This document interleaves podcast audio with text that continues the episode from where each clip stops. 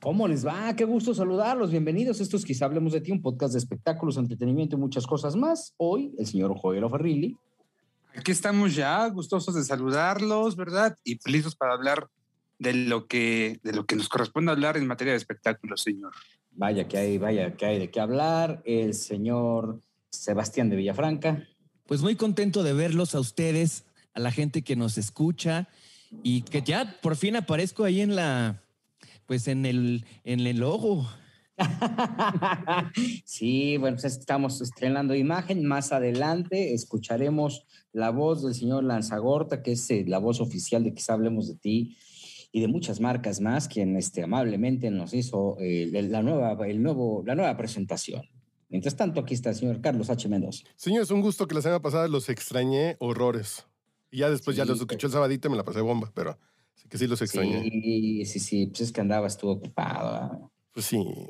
Andabas Ya después de cinco días de no llegar a mi casa, mi mujer dice, a ver si puedes llegar el jueves temprano. Y yo, hijo, bueno, ya no tengo cara para decirle que, tu mujer es una santa. Nunca me cansaré de decírtelo. Es una santa. O ya tiene otro. No. Puede ser. No vengas. Ya, échate otros dos días, ¿eh? No, no hay bronca, ¿eh? Así de tú con calmita. Aquí. Sí, tú con calmita. Sí, sí, sí, puede ser. Existe la posibilidad. Sí, sí, sí, sí. Bueno. Le mandamos un saludo para ver si la veo hoy. Oye, saludos a Ernesto Vitrón, Mijil, ¿no? Ernesto Vitrón anda en París de vacaciones, feliz de la vida. Y pues le mandamos un saludo a él y a todos los que nos escuchan. Gracias por lo que nos ponen en, los, en las redes, las cosas que nos comentan. Este, a los fanáticos de Ivonne de los Ríos, este, pues ahorita no, no, nos alcanzó para el presupuesto, pero una vez a lo mejor te hacemos una cooperación y llega. Y bueno, pues mientras tanto hay mucho que contar de los espectáculos. Empezó este reality de bailando. Eh, eh, ¿El de Soy Famoso? ¿Soy Famoso? Sáquenme de aquí. Ah, también en Azteca, ¿verdad? Sí, arrancó. Que fíjate que te voy a decir una cosa, ¿eh? No, no, no creo que la mancuerna de Horacio, es lo que platicamos hace rato, la mancuerna de Horacio y de, y de Atala sea la mejor. Cada uno es muy bueno, pero juntos, a mí la verdad como que me saltó un poco, no sé ustedes este, si pudieron verlo, ¿qué opinan de esa mancuerna? Eh, pues este, yo la verdad no lo vi. Joel, ¿sí lo vio? Sí, sí, fíjate que eh, platicábamos con Sebastián justamente, coincido totalmente con él. Yo creo que eh, cada uno como conductor por su lado me gusta lo que, lo que hizo en, en, al menos en el primer programa que este que hemos visto hasta ahora, pero a la hora de juntarlos falta algo. O sea, no se ve que, que tengan, no se ve que se caigan gordos, me parece, no pero no se No lo percibí así, pero no hay química. Yo no sé si antes eh, eh, habían, no sé cuánto tiempo estuvieron juntos antes de grabar, no sé si eh, platicaron antes vía Zoom, no sé si ya se conocían, desconozco todo eso, pero en pantalla como que a pesar de que cada uno se aventaba sus comentarios ahí medio chuscones, este, eh, con cierta ironía, de pronto querían ser como, como villanos a la hora de los retos, de hacer sufrir a los famosos, pues no, no había mucha química. Entonces, yo, yo creo que ese programa, bueno, estábamos aquí barajeando con Juan Sebastián, ¿a quién hubiera quedado mejor ese programa eh, con Atala, no? ¿De qué va? ¿De, qué trata? Pues básicamente eh, encierran a, bueno, no encierran, se llevan a los famosos a una zona selvática allá en República Dominicana y pues ahí tienen que eh, realizar diferentes retos a cambio de conseguir la comida del día o algunos privilegios más, Juan Sebastián. Así es. Pero sabes qué? Que fíjate que el primer reto, que a mí la verdad yo creo que fue un error de producción y mucha gente le cambió, me incluyo. El primer reto fue les ofrecieron una cena. Primero llegaron, llegaron todos en limusinas y que con un, una bebida de bienvenida, una casa padrísima, bueno, una mansión padrísima. Total, después llegan todos y los invitan a una cena. Entonces, total, los ponen a todos en una cena con tapada cada quien su, su platillo. Los iban destapando y eran puras cosas pues muy exóticas, que sí ojos de vaca, que sí una tarántula con no sé qué. Una banderilla de pene de toro. Una banderilla de pene de toro. Pero ¿saben qué? Que esto fue alrededor más o menos de las 8 de la noche. ¿Qué pasa? Empezaron a vomitar de lo que comían. Ajá. Pero lo más preocupante es que a las 8 de la noche la gente está cenando viendo la televisión, me incluyo. Entonces, creo que es muy desagradable que estás cenando un jocho y de repente ves que le está dando la mordida a la banderilla de, de pene de, de burro, de- o de, digo, de toro, De toro. De burro. y la verdad se, se, se te quita el hambre y ¿qué haces? Pues le cambias.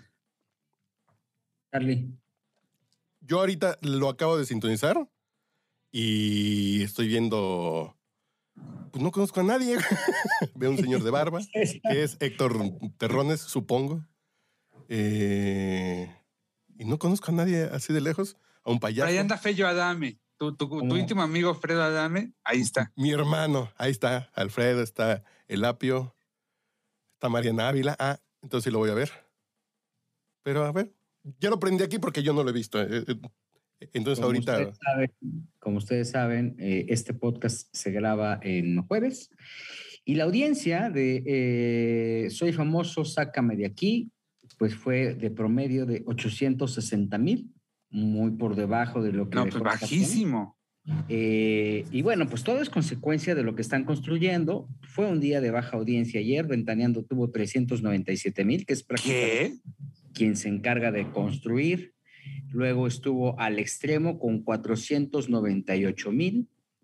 Déjame ver si esto sí, sí estoy viendo los, los que los de, El más, el más cuatro, eh, que es el que siempre manejamos. el de 28 ciudades, Ajá. más cuatro, sí. Este. Es bajísimo. Esa es la, la audiencia más baja de Ventaneando eh, en lo que va del año, ¿eh? Sí, y luego al extremo 498 mil. Acércate a Rocío de, de, este 685 mil, en lo que ya se vislumbra como uno de los grandes fracasos que ha tenido Azteca. Soy famoso, sácame de aquí, 860 mil. Eh, entró con 700 mil, después se cayó a 635 mil por ahí de las eh, 7.30 de la noche. Y después tuvo un crecimiento importante a partir de las eh, 8.30 de la noche, de 935 mil hasta 939 mil, con sus A variantes. partir del pene de toro, justamente. partir de- Exacto, porque el programa arranca a las 7.30 de la noche. Ujú, Es muy largo, ¿no? No Muy largo, Sí, son tres horas. El pene de toro no sé, pero este,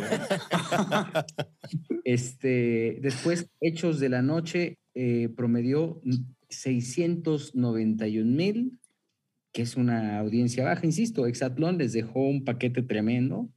eh, y bueno, pues eh, eh, mientras tanto, bueno, La Rosa de Guadalupe con sus acostumbrados más de 2 millones de televidentes, 2 millones 547 mil. que- ¿Dos que- millones quinientos cuarenta y siete? Sí, También más abajo de lo normal, en realidad. Sí, sí, sí, la audiencia fue muy baja, ¿eh? Estaban promediando sobre 13 millones de, de personas para las eh, 7.30 de la noche es, es baja. Y los ricos también lloran, bueno, la herencia 2 millones 737 mil, los ricos también lloran 3 millones 156 mil y el noticiero en punto con Denise, o el Noti, como le dicen, con Denise Merker, 2 millones 506 mil, ¿no? Eso es como prácticamente todo el, el- o sea, sí estuvo bajo, eh, imagen noticias de Ciro Gómez Leiva, 519 mil. Me llama mucho la atención, eh, sale el sol, que algo está pasando, se están empezando a notar los cambios porque ya está en los 247 mil en esas dos primeras horas. Eh, después la tercera hora que siempre ha sido fatídica para ellos, 176 mil. Qué chulada, 173 mil. Hay que destacar que la audiencia de ayer no fue una audiencia especialmente buena para nadie, ¿no? Había muy pocos encendidos, no sé qué, qué, qué, qué haya pasado. Y muchas veces los que saben leer este tipo de audiencias, pues tampoco lo saben, ¿no? Entonces, Claro. este, eh, hay ¿Cómo que- va mi hermano Gustavo Adolfo Infante Gil? Ayer fue una, una- un día bajo para Gustavo, 281 mil. 281 mil, con, dejando el programa en 334 mil. Y Rocío a tu lado, 385 mil, ¿no? Eh, el programa hoy promedió 973 mil y de una vez pues ya nos echamos venga la alegría. 368 mil en sus primeras dos horas, a partir de la tercera hora, que también es muy largo, venga la alegría, 457 mil.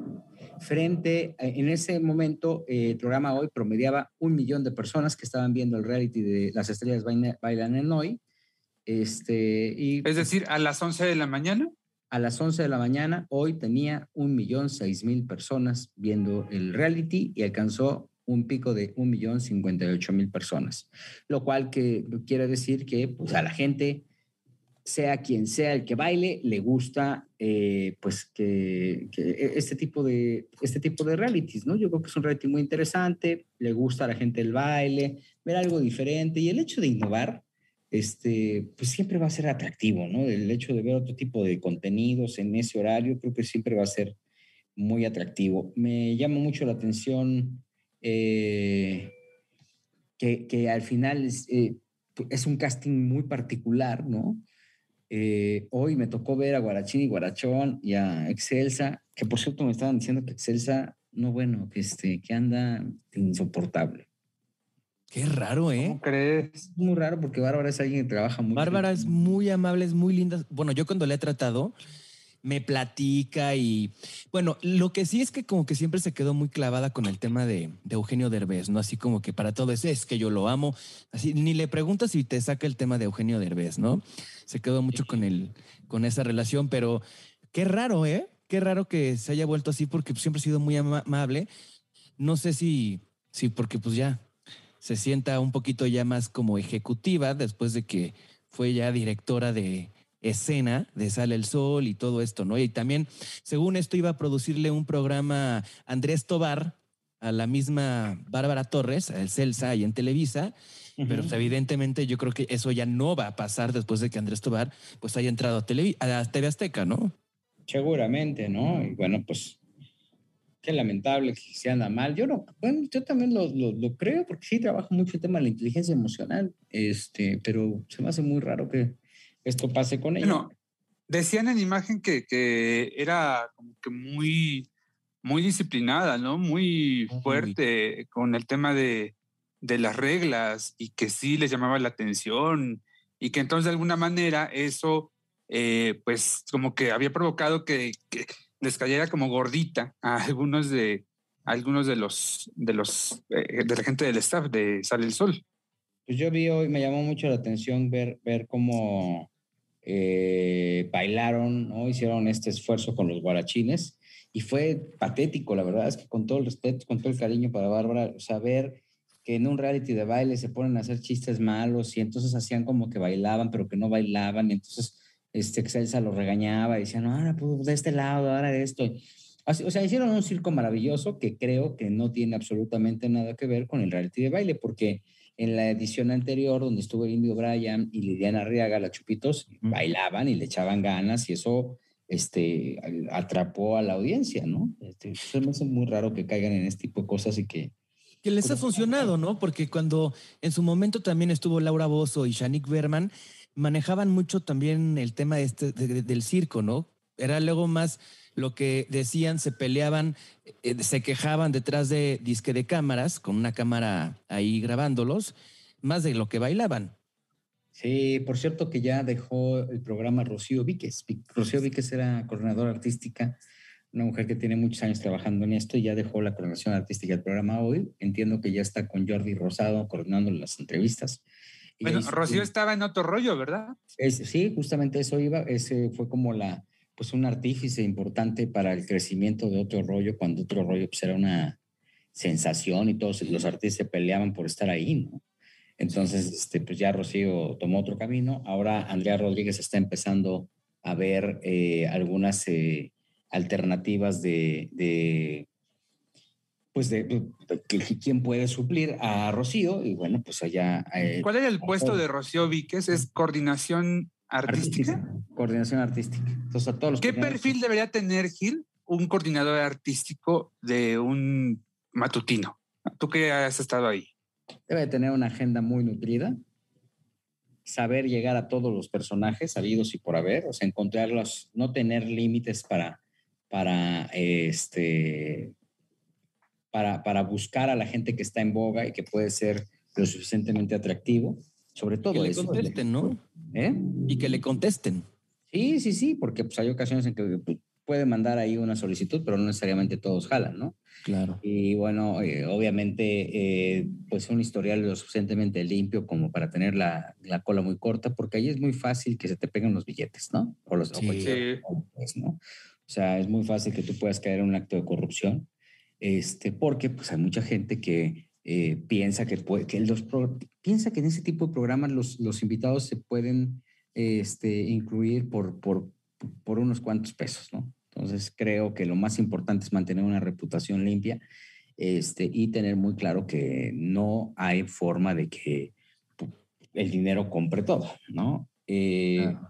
No sé en qué circunstancias esté, estén los demás coordinadores de invitados, pero creo que lo más importante este, es eso, ¿no? Que tengan la cola muy corta, las orejas muy largas, ¿no? Y el colmillote para poder invitar a todo el mundo, ¿no? Un poquito la práctica del elefante.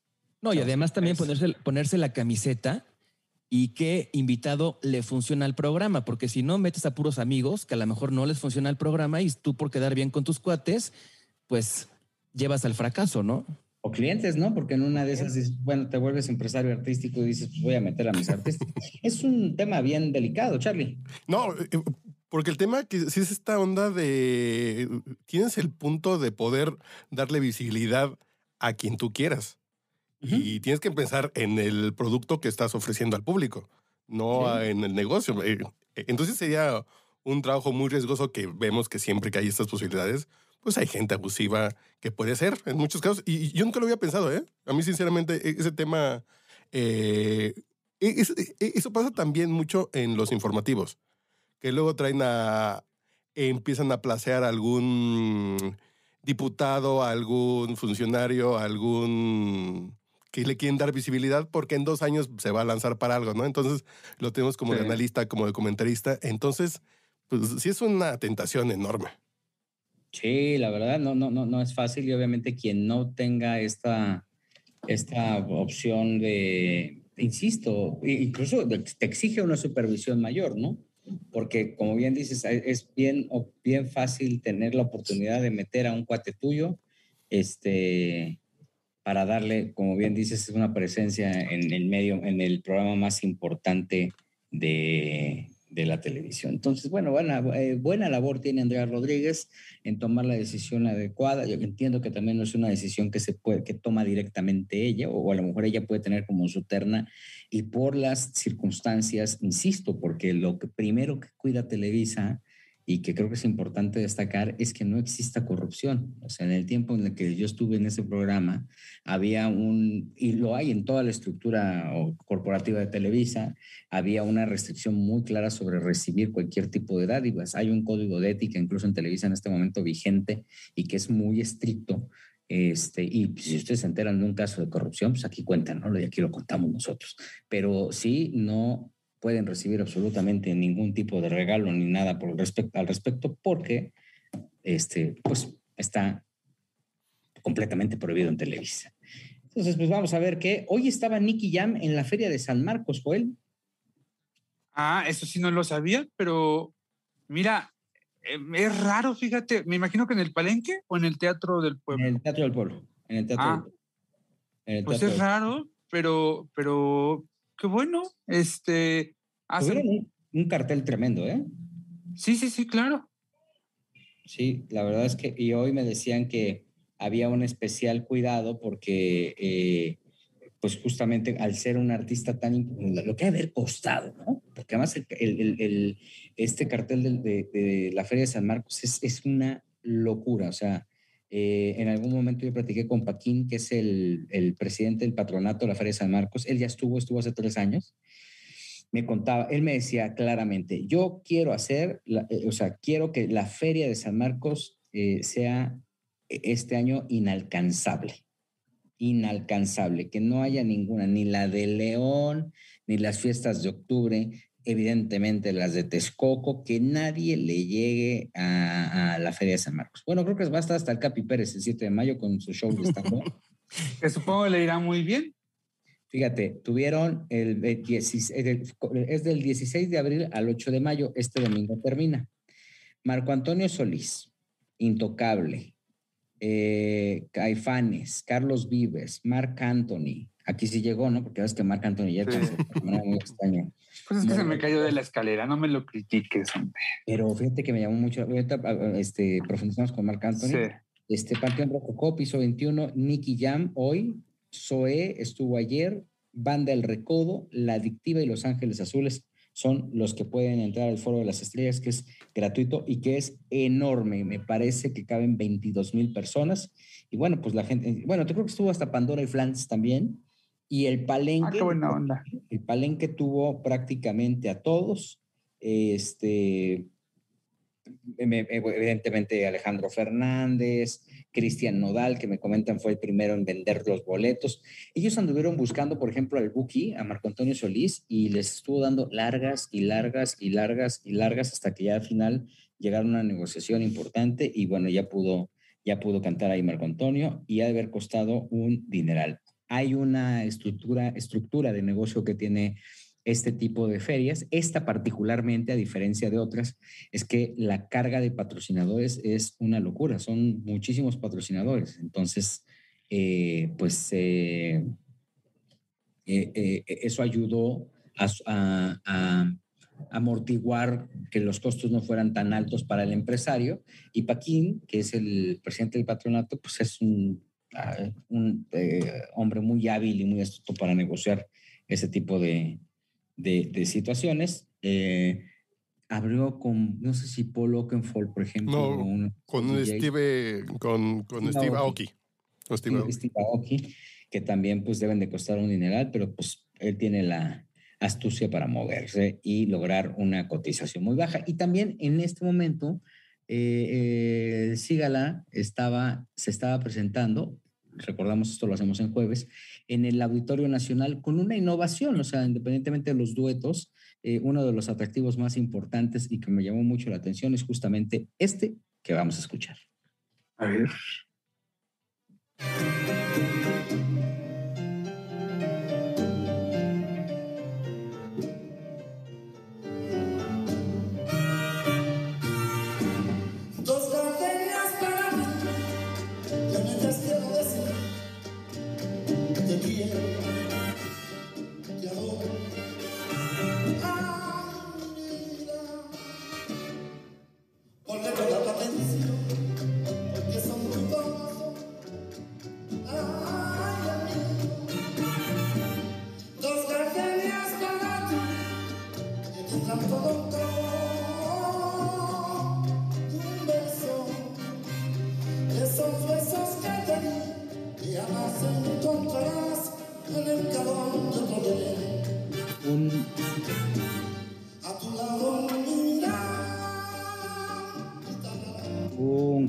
Dos gardenias, este, La Santanera, ¿no? Sonora Santanera, justamente era quien estaba acompañando. Creo Oye, que pero ¿cuál de todas era? ¿La única internacional o es la única, verdad? la única, la que trae Ara, Sí, la única La- internacional del maestro Arturo Ortiz. sí, del querido Arturito, que es un tipazo, ¿no? Fíjate que Sí. cómo me llama la atención, no están para saberlo, pero por ejemplo, la Sonora Santanera es de estas agrupaciones que eh, siempre están puestas y dispuestas para los medios de comunicación. Incluso para los reporteros, si tú le, le marcas eh, a, a Ara Alcántara. Alcántara y le dices, oye, Ara, es que necesito platicar con la santanera porque parece, ¿cómo no, hermanito? Yo te lo pongo y te pone la santanera. Oye, pero este, fíjate que va a ser la, la posada de los reporteros, entonces me gustaría ver que, pues a ver si los muchachos, no, hombre, ahí van a estar los muchachos y además de eso te van a llevar un pomo de mezcal, ¿no? O sea, son que han trabajado perfectamente bien en los medios de comunicación de la mano de alguien que sabe muchísimo. Que fíjate que eh, para mí Ara Alcántara es una de las mejores RPs que hay en el país. ¿eh?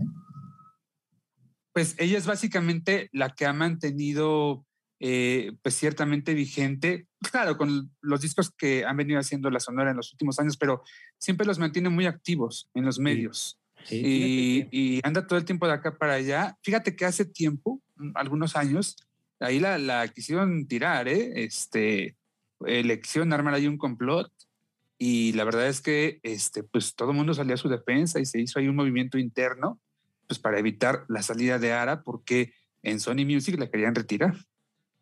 Fíjate, pero mira, pues en Sony Music ni trabajan y ahora sí se encarga de. Incluso en pandemia me consta, ¿eh? Que en pandemia ahora a- este, le, echaron la. O sea, a toda la, la institución de la zona santanera, pues no tenía ingresos y les bajaron el sueldo y ahora aguantó como los grandes. Y bueno, desde acá le mandamos un abrazo muy fuerte y sabemos que es una mujer súper trabajadora que, como bien dices, Joel, es la que ha mantenido a flote a la santanera, Sebas.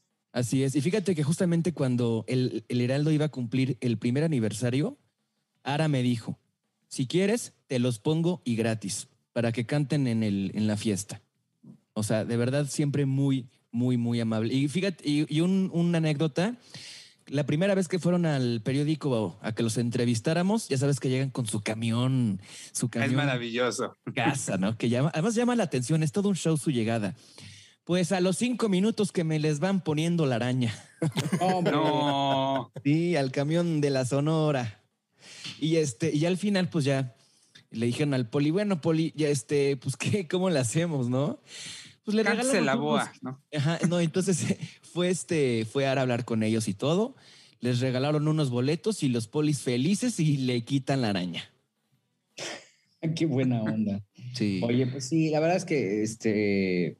Gil, yo nada más quiero comentar, yo creo que la Santanera es el grupo que está en más fiestas eh, organizadas o relacionadas con los medios de comunicación eh, en todo el año, ¿eh? O sea, lo mismo va a la posada del Grupo Fórmula, por ejemplo, van siempre ahí al, al fiesta americana, pero este también jalan a la posada de los porteros, pero también jalan que sea la posada de la OEM o al aniversario de la OEM en los meses de septiembre.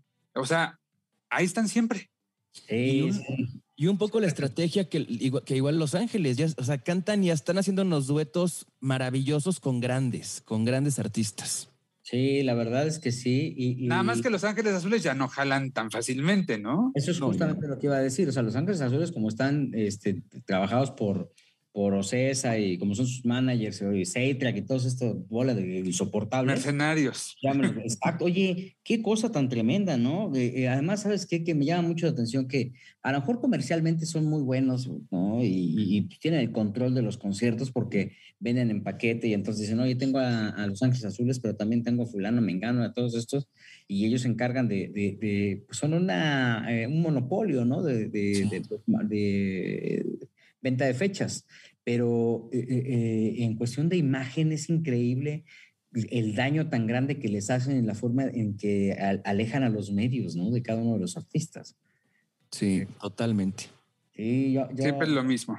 yo no creo y no sé por qué la, esa ha sido la estrategia de Seitel durante mucho tiempo y bueno, pues terminan echándole palas a los artistas. Me estaban diciendo eh, que para el concierto de Alejandro Fernández en Las Vegas ya había boletos desde 20 dólares. No, Eso no es un buen indicador, estamos de acuerdo. no, no, no. Claro.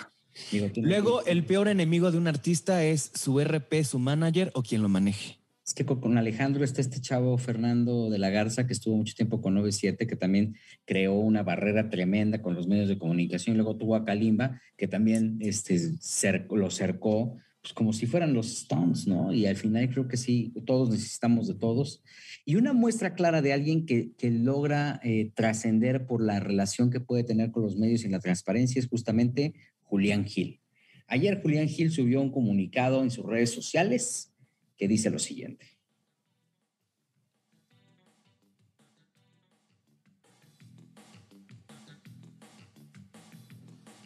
Bueno, ahorita lo... Hola familia, ¿cómo están? Eh, bueno, este video eh, tiene que ver con, con cáncer, ¿ok? Eh, lo pensé mucho antes de hacerlo por el motivo de que, pues, entendía que era algo muy personal. Pero debido a que me han escrito muchísimas personas preguntándome acerca de, de- de la cicatriz, que por qué tengo una cicatriz, eh, bueno, decidí hacerlo. Decidí hacerlo también porque entiendo que debemos ayudar a concientizar, eh, yo como comunicador, pues a la gente, ¿no? Eh, resulta que, hace más de un año me pareció como una como un lunarcito con un poquito de relieve. Fui al doctor, un dermatólogo endocrinólogo, la doctora Gisela aquí en México, y bueno, resultó ser eh, eh, cáncer de piel. les voy a ir poniendo aquí unas, unas fotitos del proceso, de cómo fue básicamente. pero estoy bien, estoy bien, hubo que operar, pero para mí fue un shock sumamente grande enterarme que, tenía cáncer, como para cualquier persona. nunca pensé que, que me iba a dar. A veces nos creemos los superhéroes y no nos va a pasar nada y todo va a estar bien. Y bueno, la cuestión es que me tocó, eh, y este video específicamente es para concientizar a la gente, sobre todo, eh, de que debemos cuidarnos. El mío fue cáncer de piel, no, no me recuerdo muy bien el nombre. Eh, y entiendo que debió haber sido por el exceso de sol. Yo, los que me conocen saben que desde Puerto Rico eh, siempre abusé muchísimo del sol, muchísimo, mucho, mucho, mucho. O sea, yo siempre quería estar negro, achicharrado.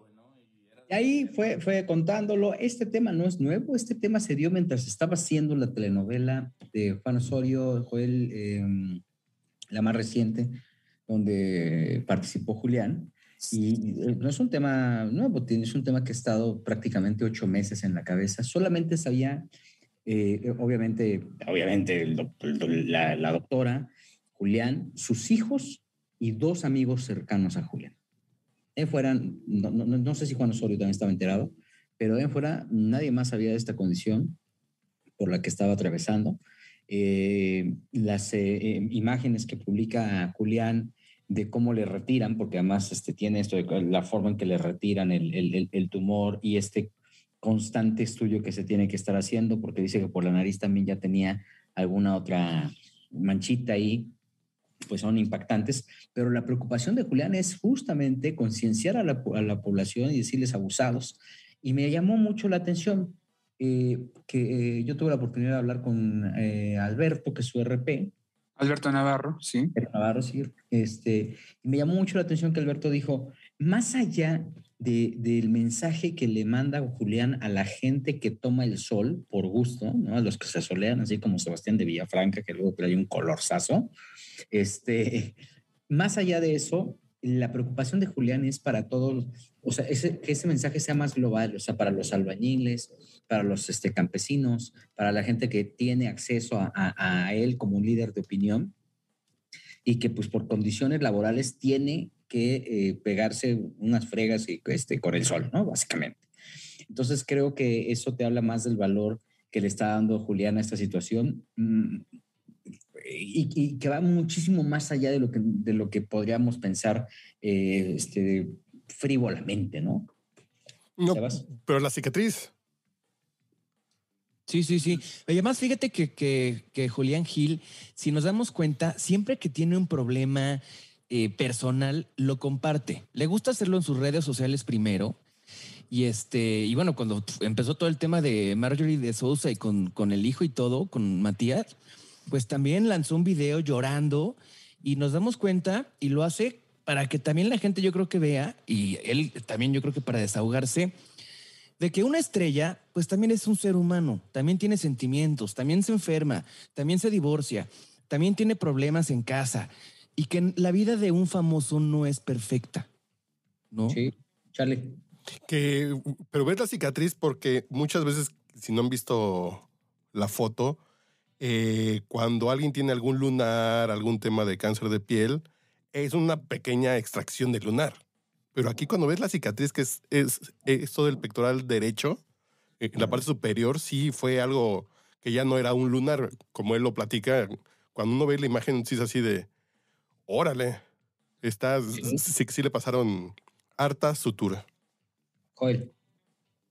Pues me parece muy importante eh, lo que está haciendo Julián, estoy leyendo ahorita una estadística de eh, la Asociación Americana contra el Cáncer de Melanoma y ellos están hablando de que solamente en este 2022 se calculan en Estados Unidos 99 mil, eh, prácticamente 100 mil casos, 99 mil 900 y pico de casos.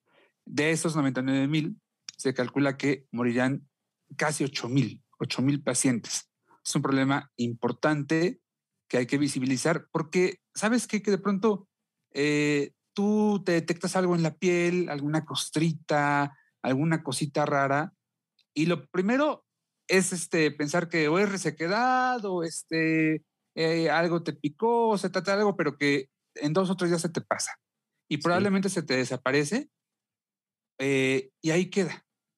Lo puedes Sí. dejar. Les platico una experiencia. El año pasado, eh, en el caso de mi mamá, por ejemplo, por ahí de septiembre, eh, bañándose, se detectó una bolita que a la hora de, de- frotar con el jabón se deshizo. Em, le salió agua, pero afortunadamente no se quedó con esa, no se quedó ahí. Fue al dermatólogo, le platicó lo que había pasado y el dermatólogo detectó que se trataba de un tumor. Entonces, bueno, ya se mandó a oncología, un tumor benigno. El cáncer estaba ahí, pero estaba encapsulado. Entonces, este, pero vaya, tuvo la precaución de ir, ¿no? Y es a donde voy, a lo importante que es, sí, eh, hacernos caso y atendernos, porque esa es la diferencia. Lo lo han dicho mil veces y no hay que cansarse de repetirlo. Esa es la diferencia justamente entre vivir y morir. Y lo que mencionas de con el tema de las estadísticas, algo importante que yo creo que también pasó es que en primera mucha gente en la pandemia pues estaba en casa, ¿qué hago? Pues me asoleo. Te daba eh, COVID y ¿qué te decían? El sol es buenísimo. Y la Sí. otra, la gente le tenía pavor ir a los doctores o a un hospital. Sí, Entonces, pues lo evitabas. Decías, güey. Tengo algo, híjole, voy al doctor, híjole, no sé. Ahorita no será, no será el mejor momento. Entonces, yo creo que mucha gente también se descuidó y puede ser eso también resultado de la estadística que nos acabas de decir. Sí, sí, sí. Lo importante es eso. Y, y insisto, el, el hecho de, de hablar eh, abiertamente con, tus, con tu audiencia, como lo hace Julián, yo creo que le genera una afinidad tremenda. Tan, tan, tan así fue que en la batalla frente a Marjorie, Julián tuvo mucho, mucho que ganar, ¿no? Mucho, mucho. Y también te evitas, te evitas que te estén luego buscando reporteros para hacerte preguntas incómodas, das tu comunicado, lo dices y pues ya hasta luego qué le preguntas si ya lo ya lo ya lo dijo, ¿no? Sí, sí, sí, sí. Qué buena onda, pues que ojalá y se recupere y que esté bien el querido Julián. A mí me cae muy bien este cuate. Sí, sí, sí, sí, sí, sí. Muy buena mano izquierda, maneja Muy bien. accesible, siempre. muy abierto. Y también cuando hay algo que lo molesta, también es confrontativo, ¿eh? No te, te dice las cosas tal cual, derecha a la flecha, ¿no? Joder? Sí, totalmente. Eh, a, a mí de pronto, yo siento que ese tema con Marjorie, yo creo que no lo manejó de la mejor forma. Ah, sí hubo momentos de crisis donde, eh, donde vi a un, Julián muy em, desgastado, muy fastidiado con los medios, que lo manejó mucho mejor que Marjorie, definitivamente, innegablemente, que los medios, los reporteros que salían a cubrir eh, eh, todos los eventos que tenía Julián, las conferencias, las visitas al centro de convivencia, las llegadas a aeropuertos, todos ellos, los, los reporteros de a pie, eh, sentían mucha más simpatía eh, por Julián que por Marjorie, también ese es un hecho, por Pero supuesto. porque siempre fue la mala ella, o sea, siempre se fue, la vimos como la mala. Ahora, también, si te preguntan por dos, do- por la doceava vez cada cinco minutos y con la misma pregunta, pues también llega un momento que ya te cansas, ¿no? Y es lo que también le pasó, yo creo que a Julián, porque como él era más accesible con la prensa, entonces la prensa, pues creo que también se le preguntaba lo mismo, lo mismo, lo mismo, lo mismo, y pues llega un punto que dices ya. Eh, Seguramente. te aburres. Oye, ¿y qué tal el tema de Marc Anthony, eh? Bueno, pues eh, él tenía que haber realizado un concierto justamente la noche de, de ayer miércoles, estamos grabando este programa en jueves, repetimos, en Panamá, en un estadio, eh, alrededor de las 11.30 de la noche, pues de pronto se le dice a la gente, se le informa al público que ya no va a realizarse el concierto. Obviamente hay una molestia de parte de los miles que iban a estar ahí, algunos incluso se habían desplazado eh, pues de ciudad y bueno, horas después se supo eh, la razón, un accidente, eh, según el, comunicado de, los empresarios, un accidente en unas escaleras, eh, Julián, perdón, Mark Anthony cae y eh, pues le queda un dolor en la espalda y el dolor era tal que le impide llevar a cabo ese concierto. Mark viajó de inmediato a Miami para atenderse y bueno, pues eh, hasta ahora parece que no hay mayor avance en la información, pero bueno, aparentemente el concierto no ha sido cancelado, será reprogramado y bueno, la situación llegó a tal grado que hasta la eh, Procuraduría eh, del Consumidor de Panamá eh, pues ha tenido que meterse para calmar los ánimos y decirle a la gente que guarde su boleto porque ese concierto tarde o temprano pues se va a llevar a cabo. Porque justamente la gente estaba eufórica, pero ya hay una postura de Mark Anthony alrededor de esta situación y esto fue lo que dijo.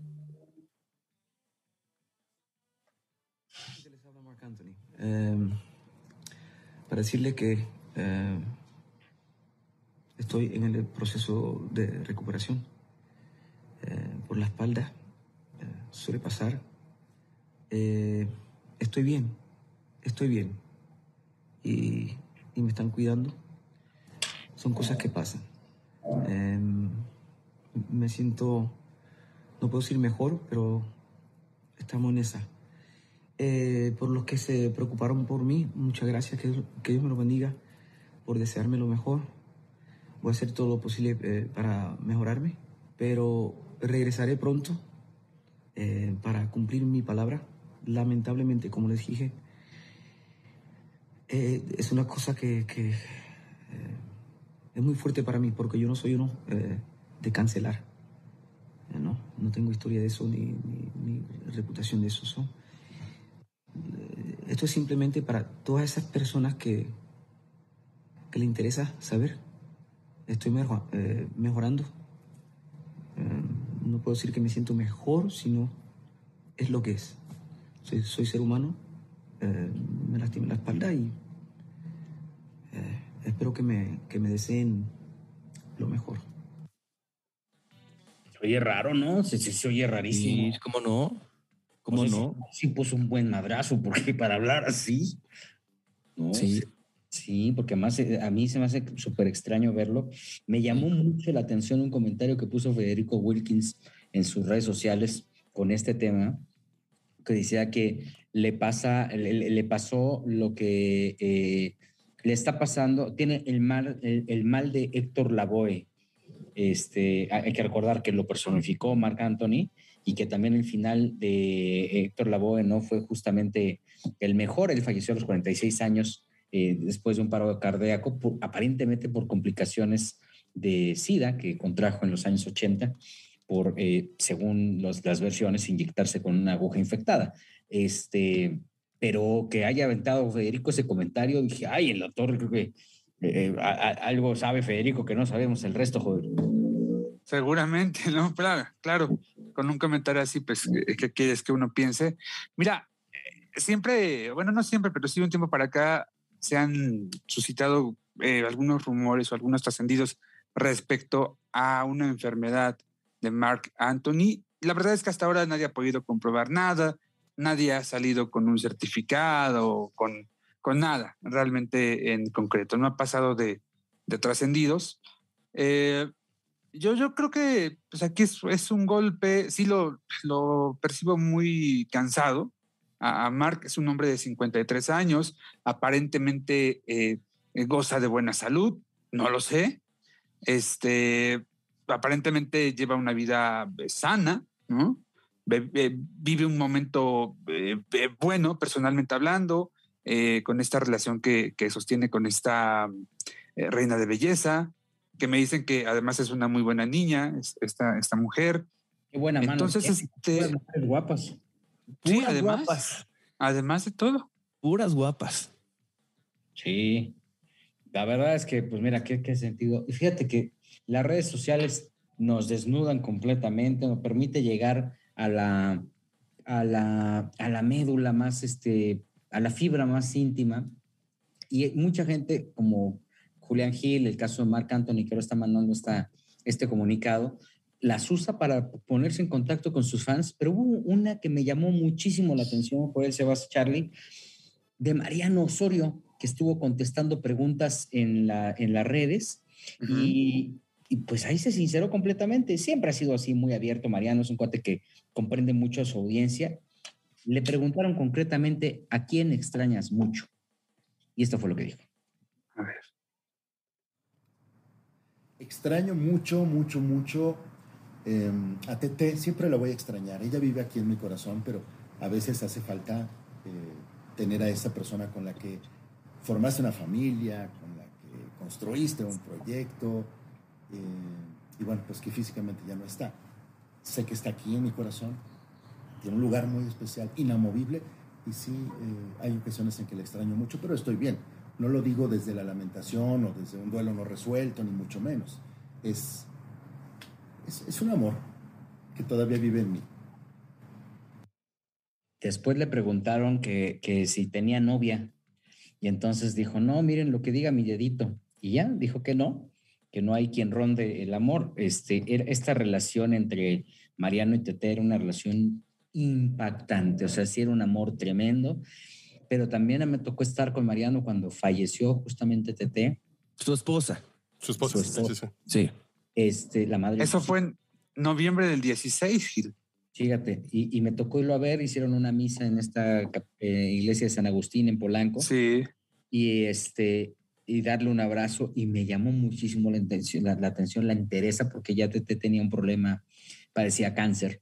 Y muy fuerte. Este, fue muy agresivo, de hecho este, y, pero siempre firmes y los hijos, y después me he encontrado Mariano en algunos lados, incluso me lo encontré en Las Vegas con sus hijos, y, la relación era verdaderamente impactante. Este, dices, carajo, ¿de dónde saca tanta fuerza? Porque además no paró de trabajar, siguió trabajando y sacando a sus hijos adelante, que hoy por hoy están dándole grandes orgullos porque me, dicen que son excelentes estudiantes.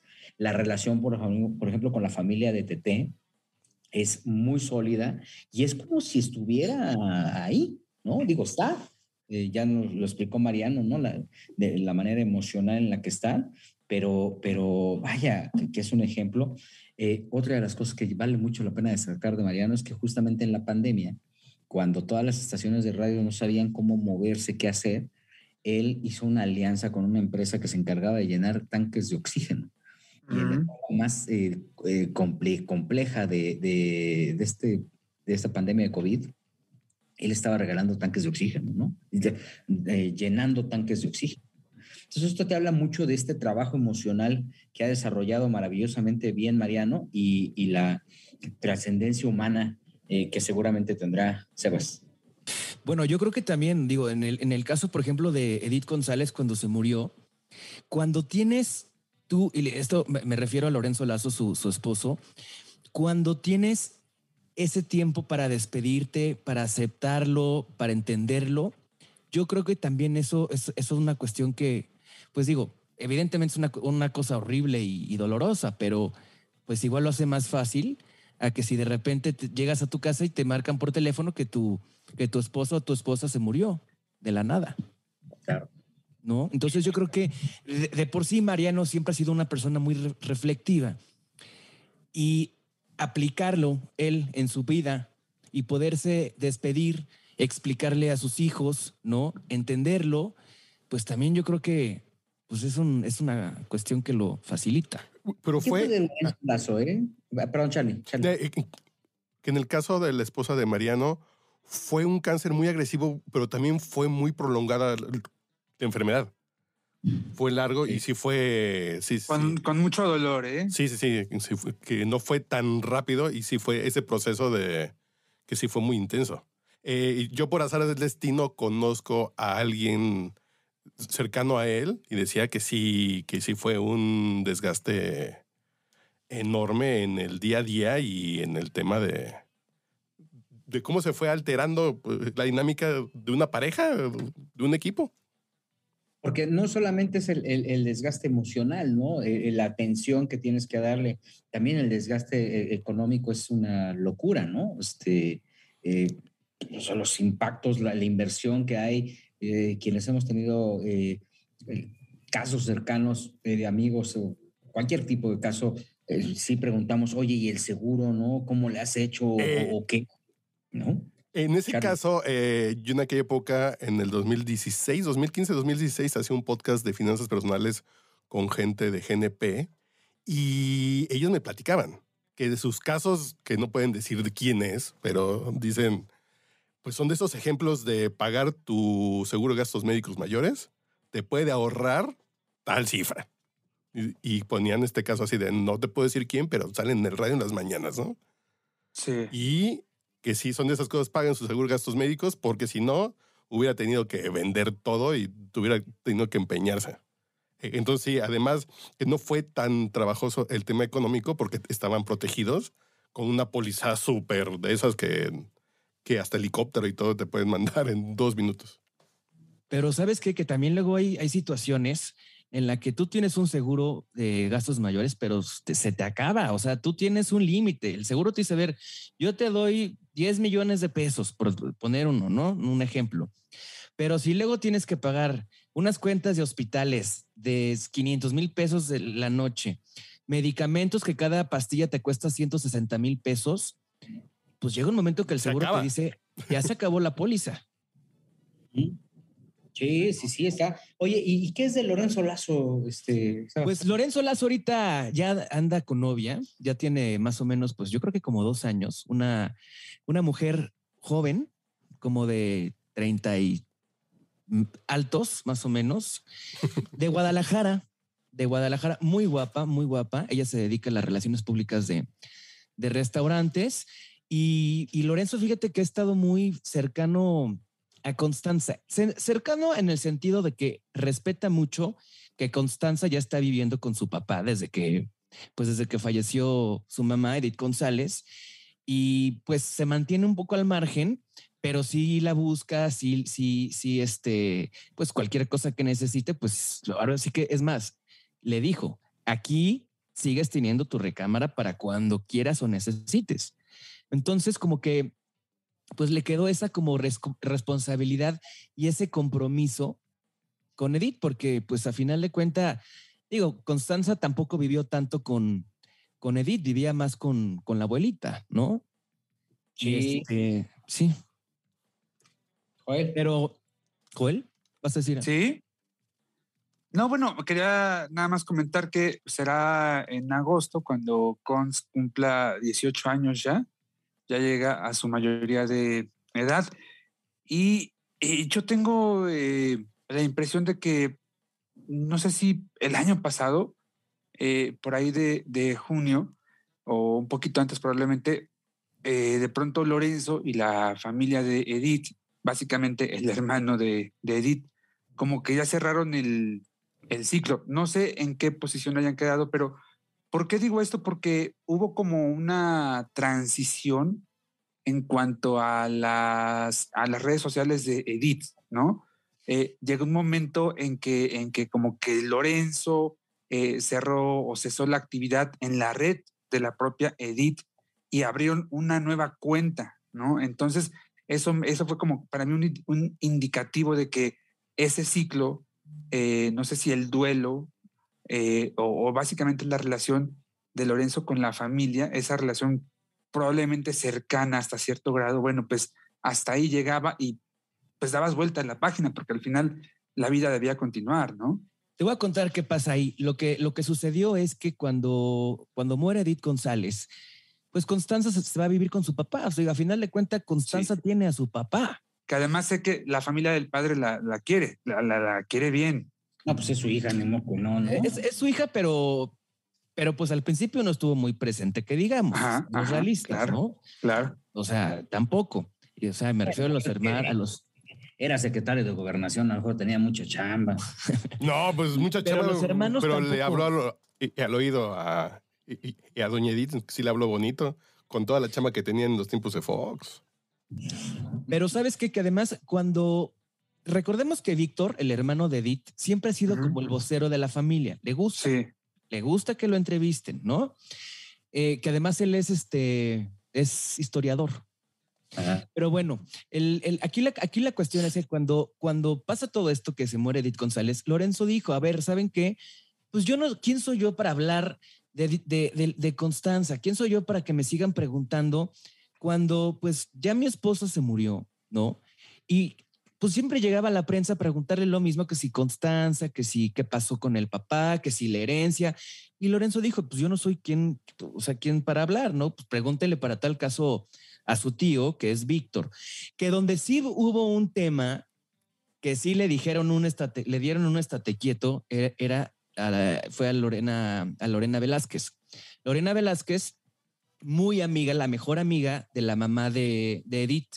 Doña Ofe. Doña, de Doña Ofe, exacto. Entonces le empezaban a preguntar de Constanza y ella se soltaba sintiéndose como la vocera. Entonces, incluso hasta algunas cosas que ella dijo no eran reales, no fueron ciertas. Entonces sí le dijeron, a ver, ni eres, o sea, ni eres de la familia, este, estás diciendo cosas que no están bien, no son correctas, en el sentido de que no, no tiene fundamento.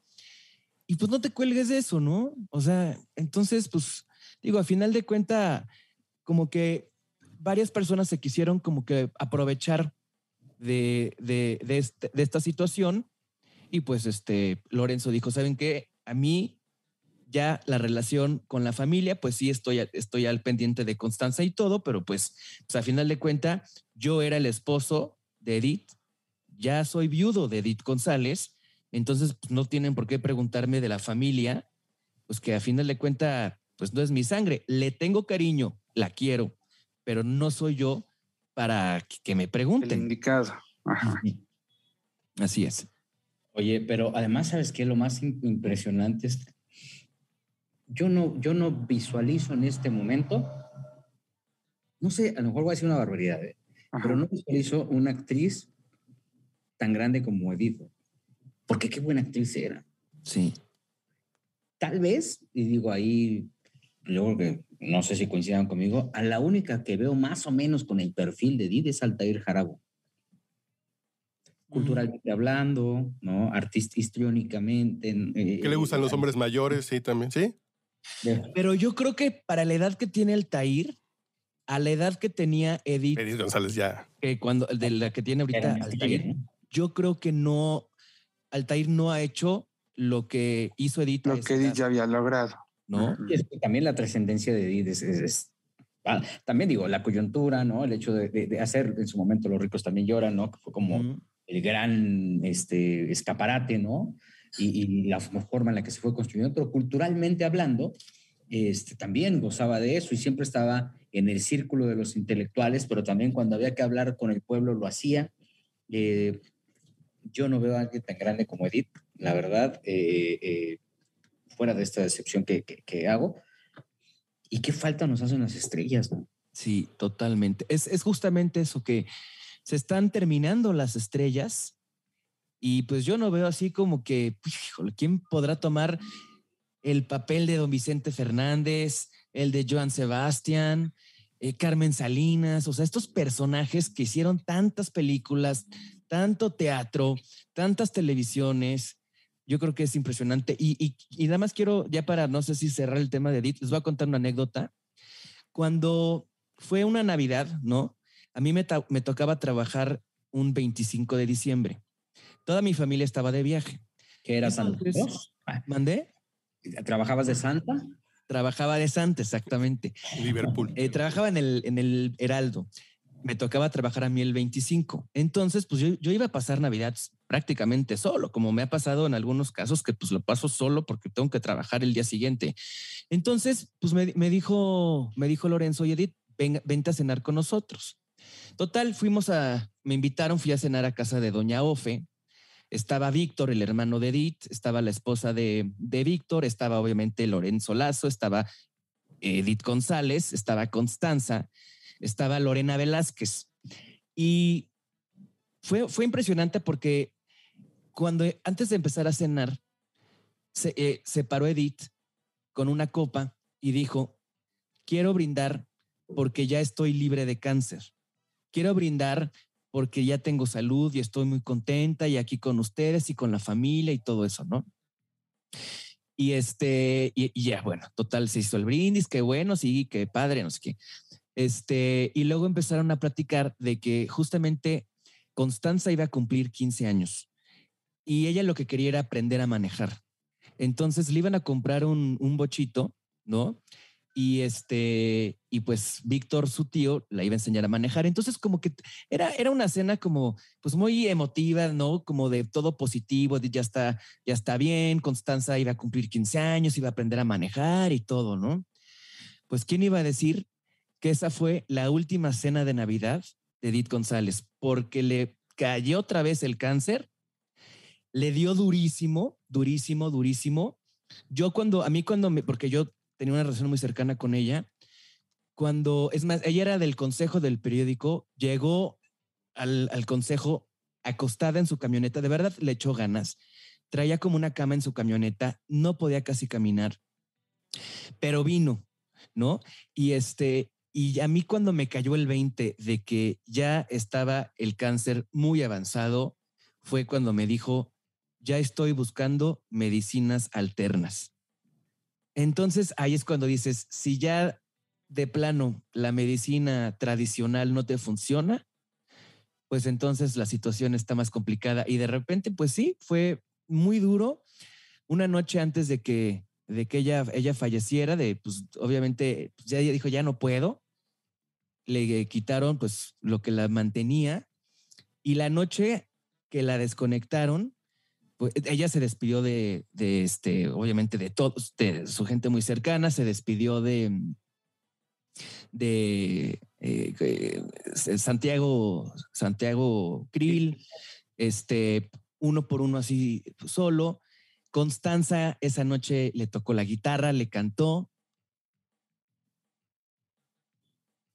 Y fue muy fuerte. Y la que pues de alguna manera fue medio, imprudente y que no, a la familia no le pareció nada que lo haya publicado, pues fue en su momento Leticia Calderón, que no era la indicada para ella haber hecho el, este, pues el anuncio, porque según yo tengo entendido, cuando ella hace ese anuncio, Edith todavía ni siquiera había fallecido.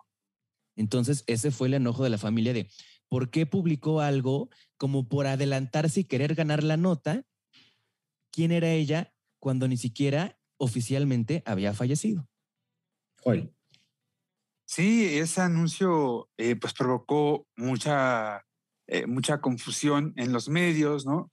Recuerdo concretamente que el programa hoy, pues eh, de pronto interrumpe su, su escaleta y sale las conductoras, todo el cuadro de conductores centrales en un tono muy solemne, pues a anunciar la muerte de Edith. Minutos después, en Venga la Alegría, eh, entra Flor Rubio justamente a anunciar que ella acababa de hablar con eh, Víctor, justamente el hermano de Edith, y que él estaba confirmando que Edith eh, seguía viva, que estaba en el proceso, pero que seguía viva. Y bueno, Recuerdo que en aquel momento eh, se armó una polémica esa mañana, pero también recuerdo, después de ese eh, episodio oscuro, recuerdo eh, que ha sido como que de las coberturas pues más fuertes también para los reporteros.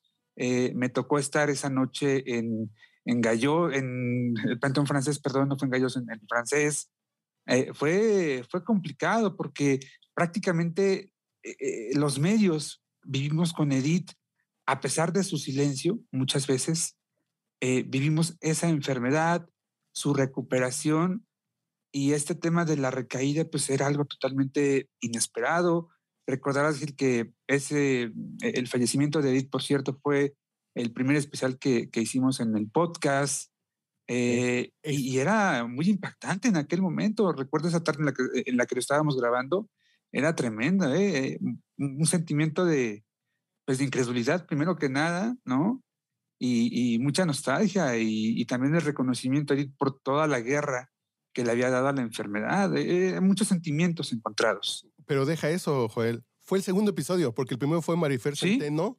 Fue el segundo, apenas de que hablemos de ti. Sí, sí, en sí, junio del 19. No, en junio del 19, sí. Sí, claro. Fue junio del 19, que fue el segundo episodio. Apenitas cuando estabas empezando.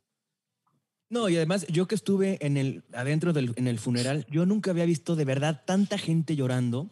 Me acuerdo que llegó Magda Rodríguez con Andrea Escalona, su hija, y era impresionante cómo gente se doblaba de, del llanto que ni siquiera tenía una relación cercana, sino la historia de entre que pues deja una deja a su hija chica. Este Lorenzo enviuda por segunda vez porque su esposo anterior también había muerto de cáncer, un cáncer terrible, ¿no? Y algo que, que, que me decía, que decía Lorenzo es que vivió tantos años, tanto tiempo con su ex esposa, la primera esposa que murió de cáncer, con todos los síntomas, que cuando Edith González le contaba de, híjole, es que siento esto, siento el otro, vamos al doctor, Lorenzo ya sabía qué es lo que tenía y a qué iba con eso, que de repente sudaba así durísimo y dice, es que mi ex, o sea, mi ex esposa también así, no le decía nada, evidentemente Claro. pero ya entendía y estaba muy metido con el tema del cáncer, el proceso y qué tan complicado puede llegar a ser y en qué nivel pues ya es- estás casi casi en una etapa en la que ya la medicina no te va a ayudar. Entonces, para él era muy difícil porque no se lo quería decir a Edith como diciendo, híjole, es que te digo la verdad, a Concha cuando le pasaba esto es que ya la y ya, o sea, muy muy cañón. Entonces, pues también fue fue un proceso muy muy complicado, muy muy desgastante. Y sí, es un yo- el cáncer a final de cuenta no solamente pues le da al enfermo, sino le da a toda la familia y a la cartera. Totalmente. Y otra imagen que, que recuerdo y que me devastó esa mañana, que fue eh, en eh, la tarde del sepelio de Edith. Bueno, horas antes se le hizo un homenaje en el Teatro Jorge Negrete, que según había declarado eh, Vanessa Bauche, mejor amiga de Edith o una de las mejores amigas, la propia Edith así lo había pedido. Y eh, pues de pronto doña Ofe, la madre de Edith, que en aquel tiempo andaba por los 87 años, eh, pues toma el micrófono y agradece a la gente por estar ahí, pero también dice, se me fue mi niña, ¿no? Sí. Sí. Uh, devastada, devastada Sí. estaba doña Ofe. Que ya luego mira. se enteró. Ya luego, ya, gracias, gracias a Dios, ya doña Ofe ya no entendía bien pues lo que, lo que sucedía, ¿no? Y sí, como lo mencionas, Vanessa y Cintia Clitbo eran sus mejores amigas. Qué cosa tan terrible. Sí. Qué fuerte. Pues hablemos ya de algo más bonito, ¿no? Sí, eh, eh, Gil, Gil, que si les abres a los niños. Ah, vamos a abrirles, a, ver, vamos a ver quiénes Están están, por afuera. acá. Están tocando, ¿verdad? Sí, porque tú eres Ah, el bueno. anfitrión. Yo por eso decidí, a mí no me han avisado. Justamente se están incorporando en este momento, ahora que ya está Ivonne de los Ríos y Jorge Soltero incorporándose. Ivonne ya se cayó, pero en cualquier momento regresa. Estamos eh, listos para presentarles el nuevo, la nueva entrada de Quizá Hablemos de Ti. Mientras tanto, le damos la bienvenida al señor eh, Jorge Soltero, que ya se está incorporando. Él está en Guadalajara, Jalisco, como saben. Este, pues es prácticamente en Guadalajara, Jalisco, hay varios eh, personajes importantes, los Fernández, este, Julián Álvarez y, este, y Jorge Soltero, que son prácticamente los que hacen todo el, el, el, pues, el- el- manejan el mundo del entretenimiento. Todavía no llega Jorge, que está aquí, pero mientras tanto ya está Ivonne de los Ríos. Hola, ¿cómo están? Muy bien, ¿y tú? Pues aquí desde la hermana República de Interlomas, oye. ¿Vas manejando? Sí, así lo es. Muy bien. ¿Cuántos días te faltan para tu evento, Ivonne? Me faltan, es el 19, ¿qué día es hoy? 5, 14, dos Cator- semanas. dos semanas.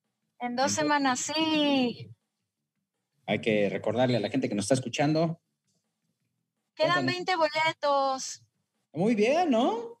Sí, qué emoción. Que pues nada más recuérdales de quién se trata porque nosotros no nos acordamos. El 19 de mayo tenemos show en el Teatro Libanés, eh, que está ahí en Barranca del Muerto, con Alex Quiroz, famoso por los consejos baratos en TikTok y eh, también miembro de la Corporrisa, junto con Slobo y Ricardo y este, Iván Mendoza y Solín. Ese día va a tener su especial que se llama Odiar está bien. Y lo Oye, ¿van a ir de invitados, Ivoncita? ¿Van a ir de invitados? Van a ir algunos comediantes, eh, pero la ¿Pero la es que va a estar ahí o no? No, está en gira.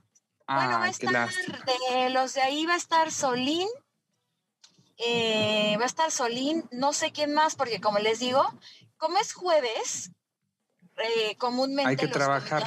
exactamente, es cuando tienen también sus shows. Entonces, eh, me parece que van a, van a estar poquitos, pero ahí vamos a, ahí vamos a andar. Gracias, Gil. Oye, me, me contaron por ahí, Bon, que vas a a, sacar el chisme. ¿Qué que va a haber una sorpresa y que vas a aprovechar para tu lanzamiento de tu disco. ¿De mi disco?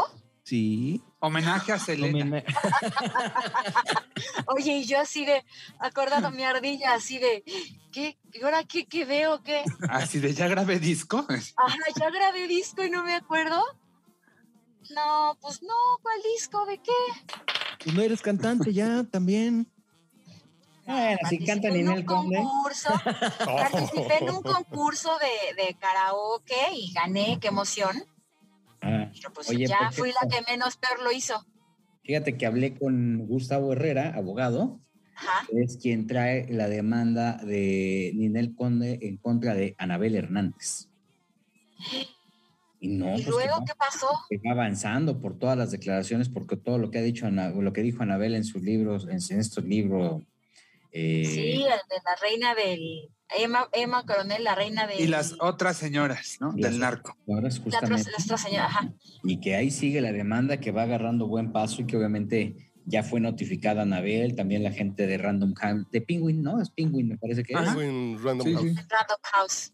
y que las cosas están cada vez poniéndose color de hormiga, porque pues, obviamente no va a parar, que él dijo, yo hasta donde tope, no me importa lo que cueste, lo que dure, pero yo tengo que limpiar mi honor. Y mira, sigue adelante esta demanda, como también eh, hoy se dio a conocer... ¿Es que pase Guillermo- algo? ¿Cómo? Bueno, ¿Crees ahí que- básicamente, eh, si Anabel este, no tiene forma de comprobar eh, pues, lo que escribió en el libro, pues me parece que sí tendría necesariamente. Tengo chisme al que respecto. A ver. Como lo anunciamos en un principio, Jorge Soltero desde Guadalajara, ya está. Oigan, pues es que hay que recordar que acá en Guadalajara, Jalisco, se lleva a cabo año con año la Feria Internacional del Libro. Muy Saluda popular. muy audiencia. Jorge. Señores, buenas noches. Es que llegué. no me, mira, me tienes allá una hora en, en la sala de espera, Gil Barrera, ¿eh? Una hora ahí peluciado, peluciado me sentía. No, no, no. Bueno, a ver, concluye con el chisme de Anabel. Bueno, resulta que cada año se lleva a cabo acá en Guadalajara la Feria Internacional del Libro. Y acuérdense que yo les platiqué que ahí estuvo Jorge Soltero de principio a fin esperando a Anabel. Y lo primero que hizo ella en su conferencia, eh, más bien en su presentación de este libro que están mencionando, llegó con tres cajas repletas de expedientes y documentos. Y ella llegó, dos personas le cargaron esas, esas cajitas y de repente, tras, se escuchó en todo el recinto que las puso sobre la mesa y ella empezó diciendo, estas son todas las pruebas de todo lo que dice el libro. Pero acuérdense también que nos pelució la prensa de espectáculos. Nadie fue de otra fuente, ¿eh? Ningún reportero de otra fuente fue a esa presentación y resulta que estuvimos ahí esperándolo y tremendo zafarrancho que se armó porque la señora nos hizo, nos malmiró. Nos malmiró que no tenía nada que decirnos a la prensa de espectáculos, pero en cambio con, estuvo, creo que hasta de todos los noticieros estuvo y con toda la fuente informativa. Y mira, ¿de dónde viene la demanda? De la fuente de espectáculos de Ninel Conde. Bien. Habla de ella, o sea, ¿por qué pelucea a la prensa de espectáculos cuando su libro, pues muy intelectual no es? O sea, ella está hablando precisamente de estas figuras de la, del entretenimiento en México. Y además, déjame decir una cosa, Gil, además de que, de que habla de las figuras del entretenimiento, una de las cosas que más me llamó la atención es que Anabel en un, estaba en- firmando unos, unos libros y estaba platicando con gente eh, pues cercana a ella y de repente que le dicen, oye, pero ya vi lo de Ninel, que el capítulo, yo la escuché con estos oíditos, ahí yo la escuché que dijo, Ninel es una vampiresa. Así fue como describió ella a Ninel porque le estaba platicando a esta persona que Ninel Conde tiene como un modus operandi, que su investigación la llevó, creo que eso no lo publica en el libro, pero que, que a todos los con los que anda los vacuna, ¿eh? Los vacuna ahí con unos cuantos ceros de la chequera. ¿Cómo, cómo, cómo, cómo? ¿Cómo? Sí, haz de cuenta que llega con Gil Barrera y de repente es así como de, como que aplica el belindazo, pues, así como que, oye, mi Gil, Otro ejemplo, pues a mí no me puede sacar realmente nada de contrario, puras deudas va a encontrar conmigo. No, pero, pero llega contigo y si, si te ve buenos ceros en, en la cartera, que supuestamente Ninel, o sea, que, que llega y que dice que te, este, pues que te engatusa, porque ella es una vampiresa, según Anabel Hernández.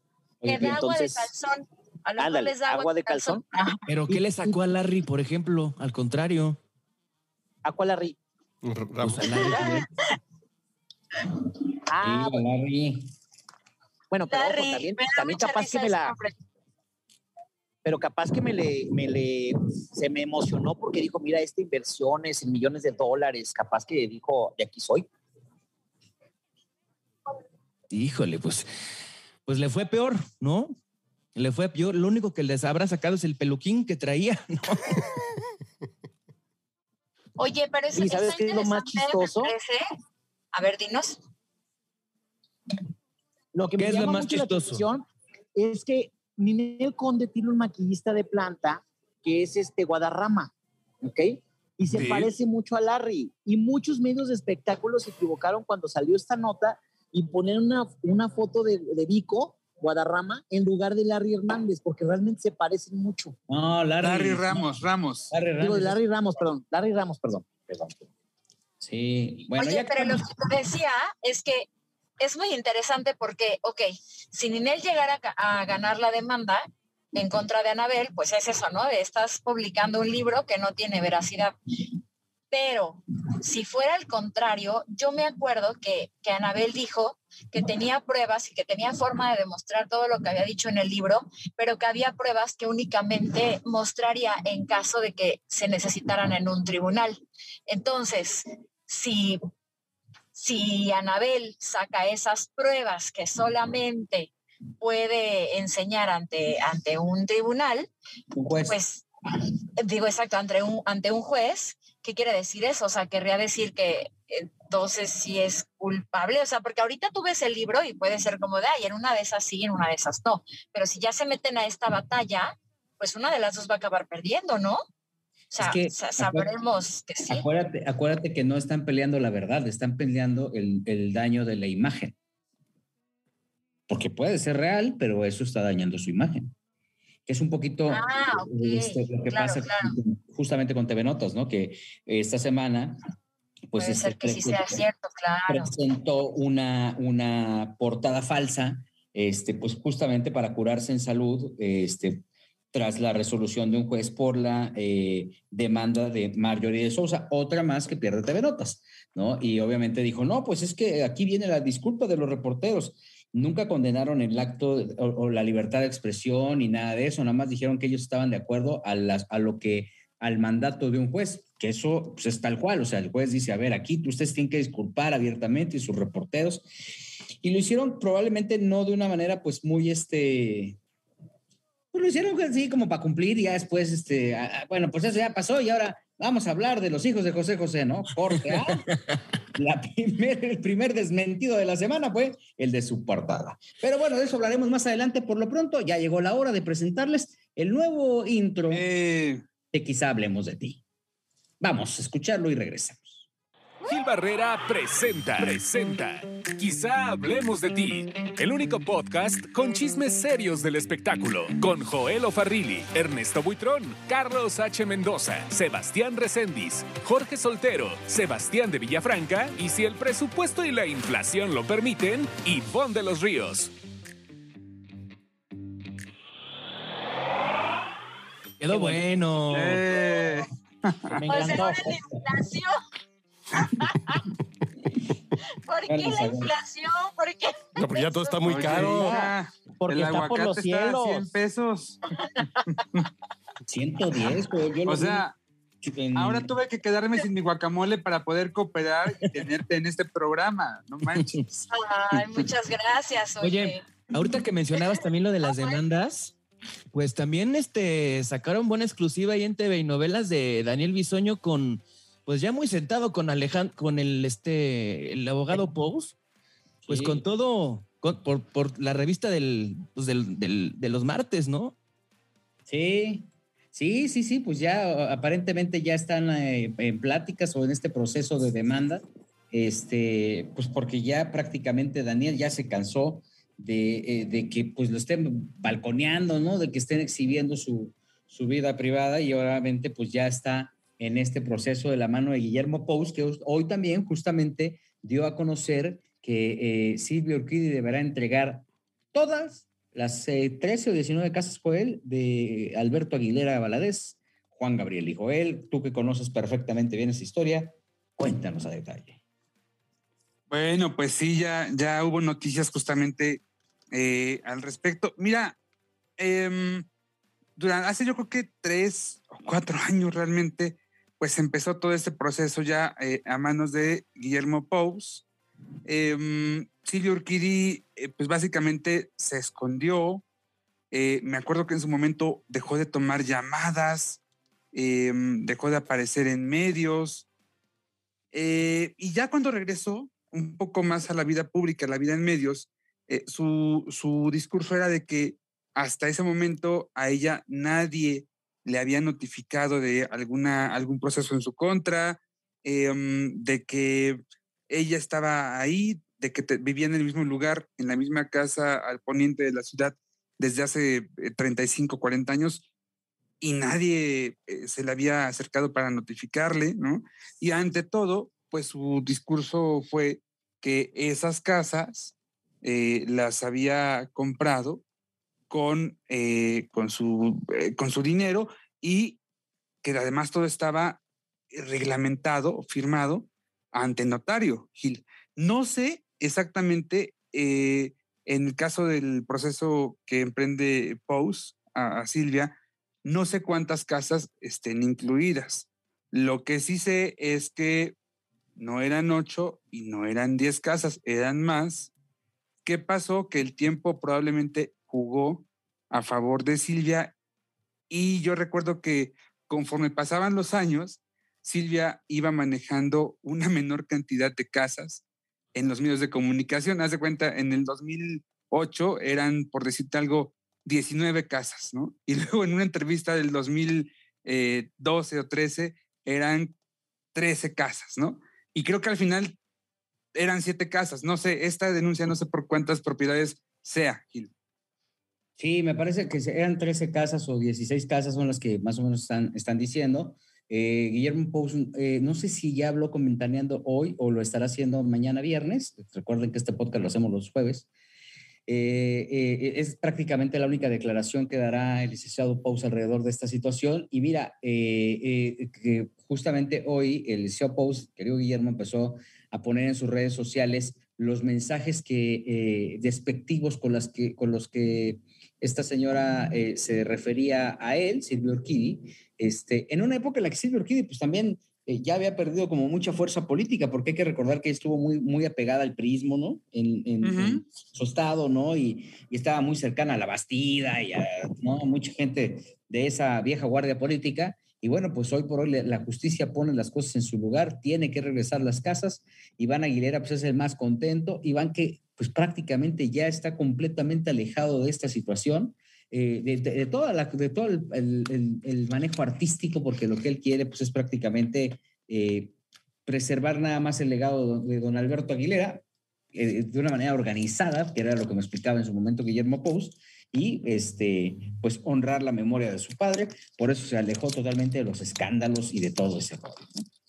Que los escándalos. que, los- que a mi gusto, a mi gusto, a mi gusto, perdón, la verdad es que si lo ha intentado, lo ha hecho mal, Iván. O sea, yo no siento que, mm, que se hayan ocupado realmente en conservar y en aumentar, en, en alargar el legado de Juan Gabriel hasta ahora. No sé si por una cuestión legal, porque la asociación estaba abierta, por algún otro proceso este, judicial, lo que tú quieras, pero hasta ahora me parece que en ese sentido han fallado y han fallado bien. Pues es que también no ha habido tanta actividad, ¿no? Sí, claro, o sea, eh, ha estado todo, todo detenido eh, y, y, pues no hemos visto nada, no música. Lo mejor las este, metió no, no nada, simplemente, o sea, lo, lo máximo que han hecho ha sido este, em, patrocinarles eh, estos trajes a, a este equipo de deportivo de Ciudad Juárez, ¿no? Y ya, básicamente. Y bueno, tal vez las casas las metió de Airbnb, por lo menos un ratito se llevó ahí unos centavos. Pero ahorita que decías este, de, de La Bastida, no sé si se acuerdan de esta cancioncita que salió cuando estaba eh, ahí, eh, pues en, en la competencia por la, por la presidencia que decía como, ni temo, ni chente, Francisco va a ser el presidente. No, ni el PRD, Vamos. ni el PRD, El ni el PRI es el que va a El PRI ganar. es el que va a ganar. ¡Eh! Era- no, era, ¡Ay, un ni el Chente, ni el Temoc, el PRI va a ser el presidente, ni el PRD, sí, ni el sí, PAN, ni el PRD, ni el igual. PAN. El PRI es el que va a ganar. Tarán. Mi voto es para Ivonne de los Ríos, que está en lo correcto. Y esto, esto lo, esto lo presentó en un festival Acapulco, ¿no? Eh, sí, este, mm, eh, pues era, era mayo del año 2000, justamente faltaban dos meses para las elecciones. Juan Gabriel venía con una gira que estaba haciendo a favor de la Bastida, eran eh, 20 fechas más o menos por todo México, y le toca, en una de esas le toca el Festival Acapulco, em, y entonces era un evento que en aquel entonces transmitían en vivo por, por Sky, y en diferido por las estrellas. Y en la transmisión en vivo se escucha como, eh, se escucha, pero además perfectamente como cuando, eh, creo que era después de cantar hasta que te conocí, Juan Gabriel empieza a cantar justamente ni Temuc, ni Chente, ¿no? Y la gente, el público del Salón Teotihuacán, entonces célebre, empieza a gritarle, Fox, Fox, Fox, Fox. Juan Gabriel intentó, eh, intentó eh, seguir con su canción, eh, aumentó su algarabía, pero los gritos de Fox, Fox, Fox también aumentaron de volumen, de tal manera que al final tuvo que decir, amores, voten por quien ustedes quieran, básicamente. Ahí tienes ese audio, ¿no, Charlie? Francisco va a ser el presidente. Ni el PRD ni el PAN, ni el PRD ni el PAN. El PRI es el que va a ganar. Ni Temo, ni Chente. Y Chente, Francisco va a ser el presidente. ¡Eh, eh, eh! Está como de pena ajena esa canción, ¿no creen? Pero sí me la supe yo, ¿ya vieron? No, pero entre esta Hasta la y fecha la, nos la sabemos. pero entre Claro, esta la y la de Chespirito. cuando me meto a bañar y todo. Pero ¿cuál está peor? ¿Esta o la de Chespirito que cantó así que la escribió como una servilleta en el baño antes de salir a cantar? no sean así con mi canción de Chespirito, que a todos nos hizo llorar esa mañana de marzo del 2012. Sí. ¿Cómo se llamaba, Joel? Se llamaba Señor Corazón. Ah, sí es cierto. Que te acuerdas que llegué muy emocionada a contarte. Porque además, para colmo, para colmo, para aumentar mi drama de esa mañana, mi Chespirito se nos enferma y de ahí me lo sacaron en una ambulancia directo al Hospital Ángeles, creo, eh, porque se nos puso mal en el homenaje. ¿Recordarás, Gil? Sí, sí es cierto. Y todavía Al duró otro día- ¿no? Después de eso. Sí, duró eh, tres años más. Al otro, al otro día, la portada en el periódico en el que trabajábamos era una, una imagen que habíamos logrado en el, en el homenaje de Chespirito conectado al oxígeno. Sí. Ay, Era, era impactante. sí. No, qué mira, miedo. Ahí teníamos nosotros así, eh, o sea, hoy por hoy ya es muy difícil tener este sopilotes de estas grandes estrellas. Sopilote, para quien no lo sepa, para poner un poco en contexto, es, es como la nota, eh, eh, el obituario que se hace regularmente cuando alguna gran estrella se va a ir. Entonces, pues ya todas las redacciones tenían en esta práctica normal, de- pues eh, algo preparado. Algo que eh, cuando Adela Micha lo normalizó, se Ya le no tarda en ya no tarda en morirse, ¿eh? Ya se va a morir. Exactamente. Prepárate el especial. Oye, por cierto, que Adela, bueno, Adela que ya no está, eh, sigue en el, en, el, en, el, en el Heraldo Televisión, Sí, síguele en las mañanas. pues no le han avisado porque ya se va a ir. Sí. Según lo que me dicen es que llegan Alejandro Cacho y Paulón- Paulina Greenham. Bueno, Ándale. Alejandro Cacho desde un principio, desde un principio estuvo eh, haciendo justamente el noticiero en la mañana en el Heraldo y todo. Incluso fue director de televisión del, del Heraldo y todo. Pero pues sí, digo, a, a- a final de cuentas yo creo que a Adela Micha le cuesta, cuesta muy caro, ¿no? Y este, y también Adela Micha ahorita Y no da los resultados. Sí, pero también Adela Micha está como muy enfocada ahorita con su nuevo proyecto de, de la saga, ¿no? Con sus nuevos foros de televisión y, y todo eso. Que por cierto, cu- cuando fue ahorita lo de la alfombra roja de su, de su presentación, llegó el pelón Gomis, que por cierto ha sido tema de esta semana. Llegó el Gomis eh, y cuando lo entrevistan, digo, ni siquiera le preguntaron nada, simplemente le, así de, oye, unas palabras para Adela, ¿no? De su nuevo proyecto.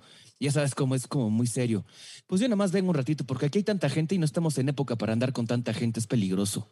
Sí, O sea, bien ameno, bien ameno. ¿eh? sí, sí, sí, sí, ameno, Como ameno. siempre, tan amable, ¿verdad? Oye, a- ahorita que dices el pelón Gomis, yo no entiendo porque si no le gusta hablar con la prensa y sabe que va a una alfombra roja, mira, tan fácil, Adela, mañana voy a ver ahí tu changarro, tú y yo comemos, me llevo unas hamburguesitas o algo por el estilo. Ah, no, ahí va, ahí va y luego se pelea con todo el mundo, como lo que... Platícales qué pasó esta semana, Sebastián. Ah, no, platícalos, platícales tú, que tú estás más enterado.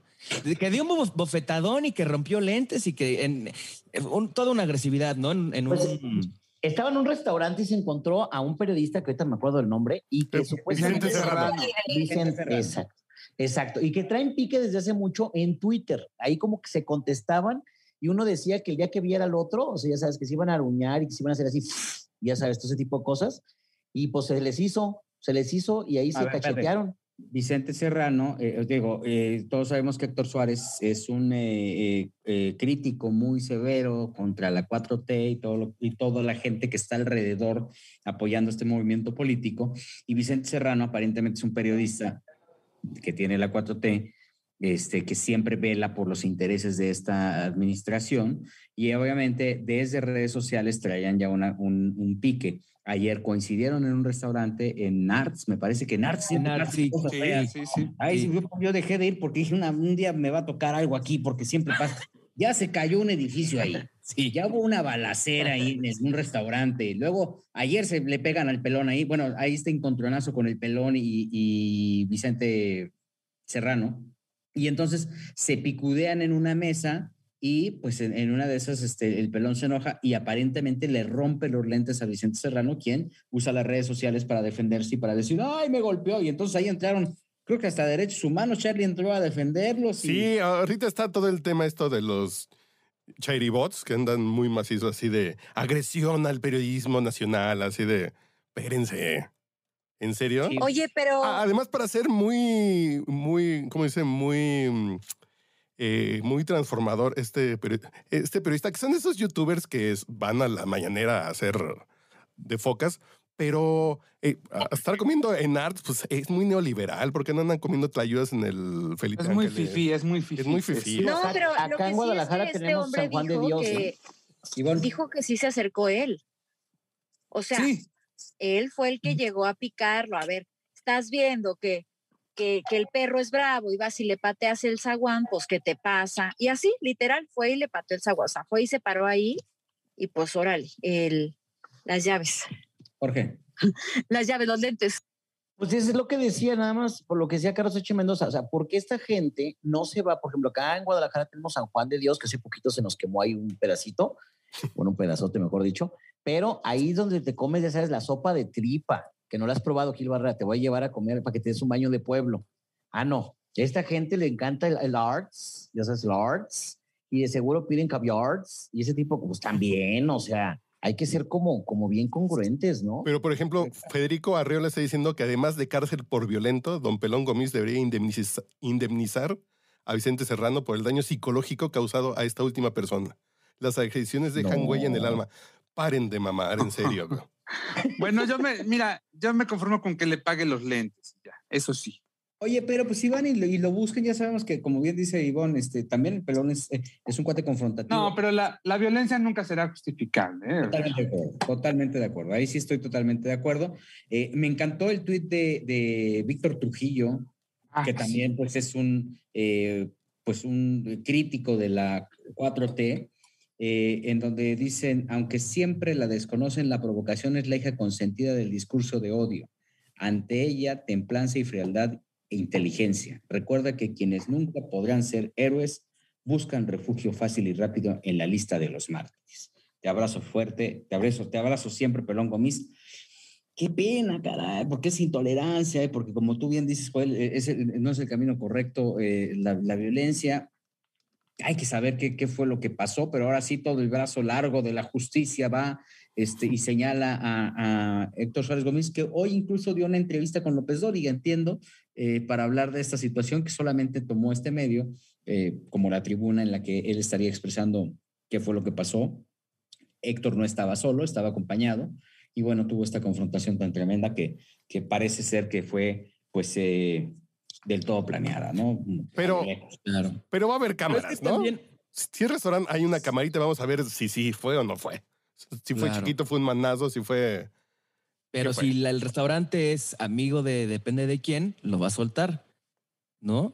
Porque si no, luego lo, típico de siempre es, uy, se borró, no, se borró, fíjese que no estaba grabando, no estaban funcionando las cámaras, tan Es fácil. solo de transmisión, no graba. Pero yo estoy completamente de acuerdo con Joel en que la violencia está definitivamente mal, pero también si me encuentro yo a Alfredo Adame y le digo cara de idiota, pues también me estoy exponiendo si yo sé que es una persona agresiva, ¿no?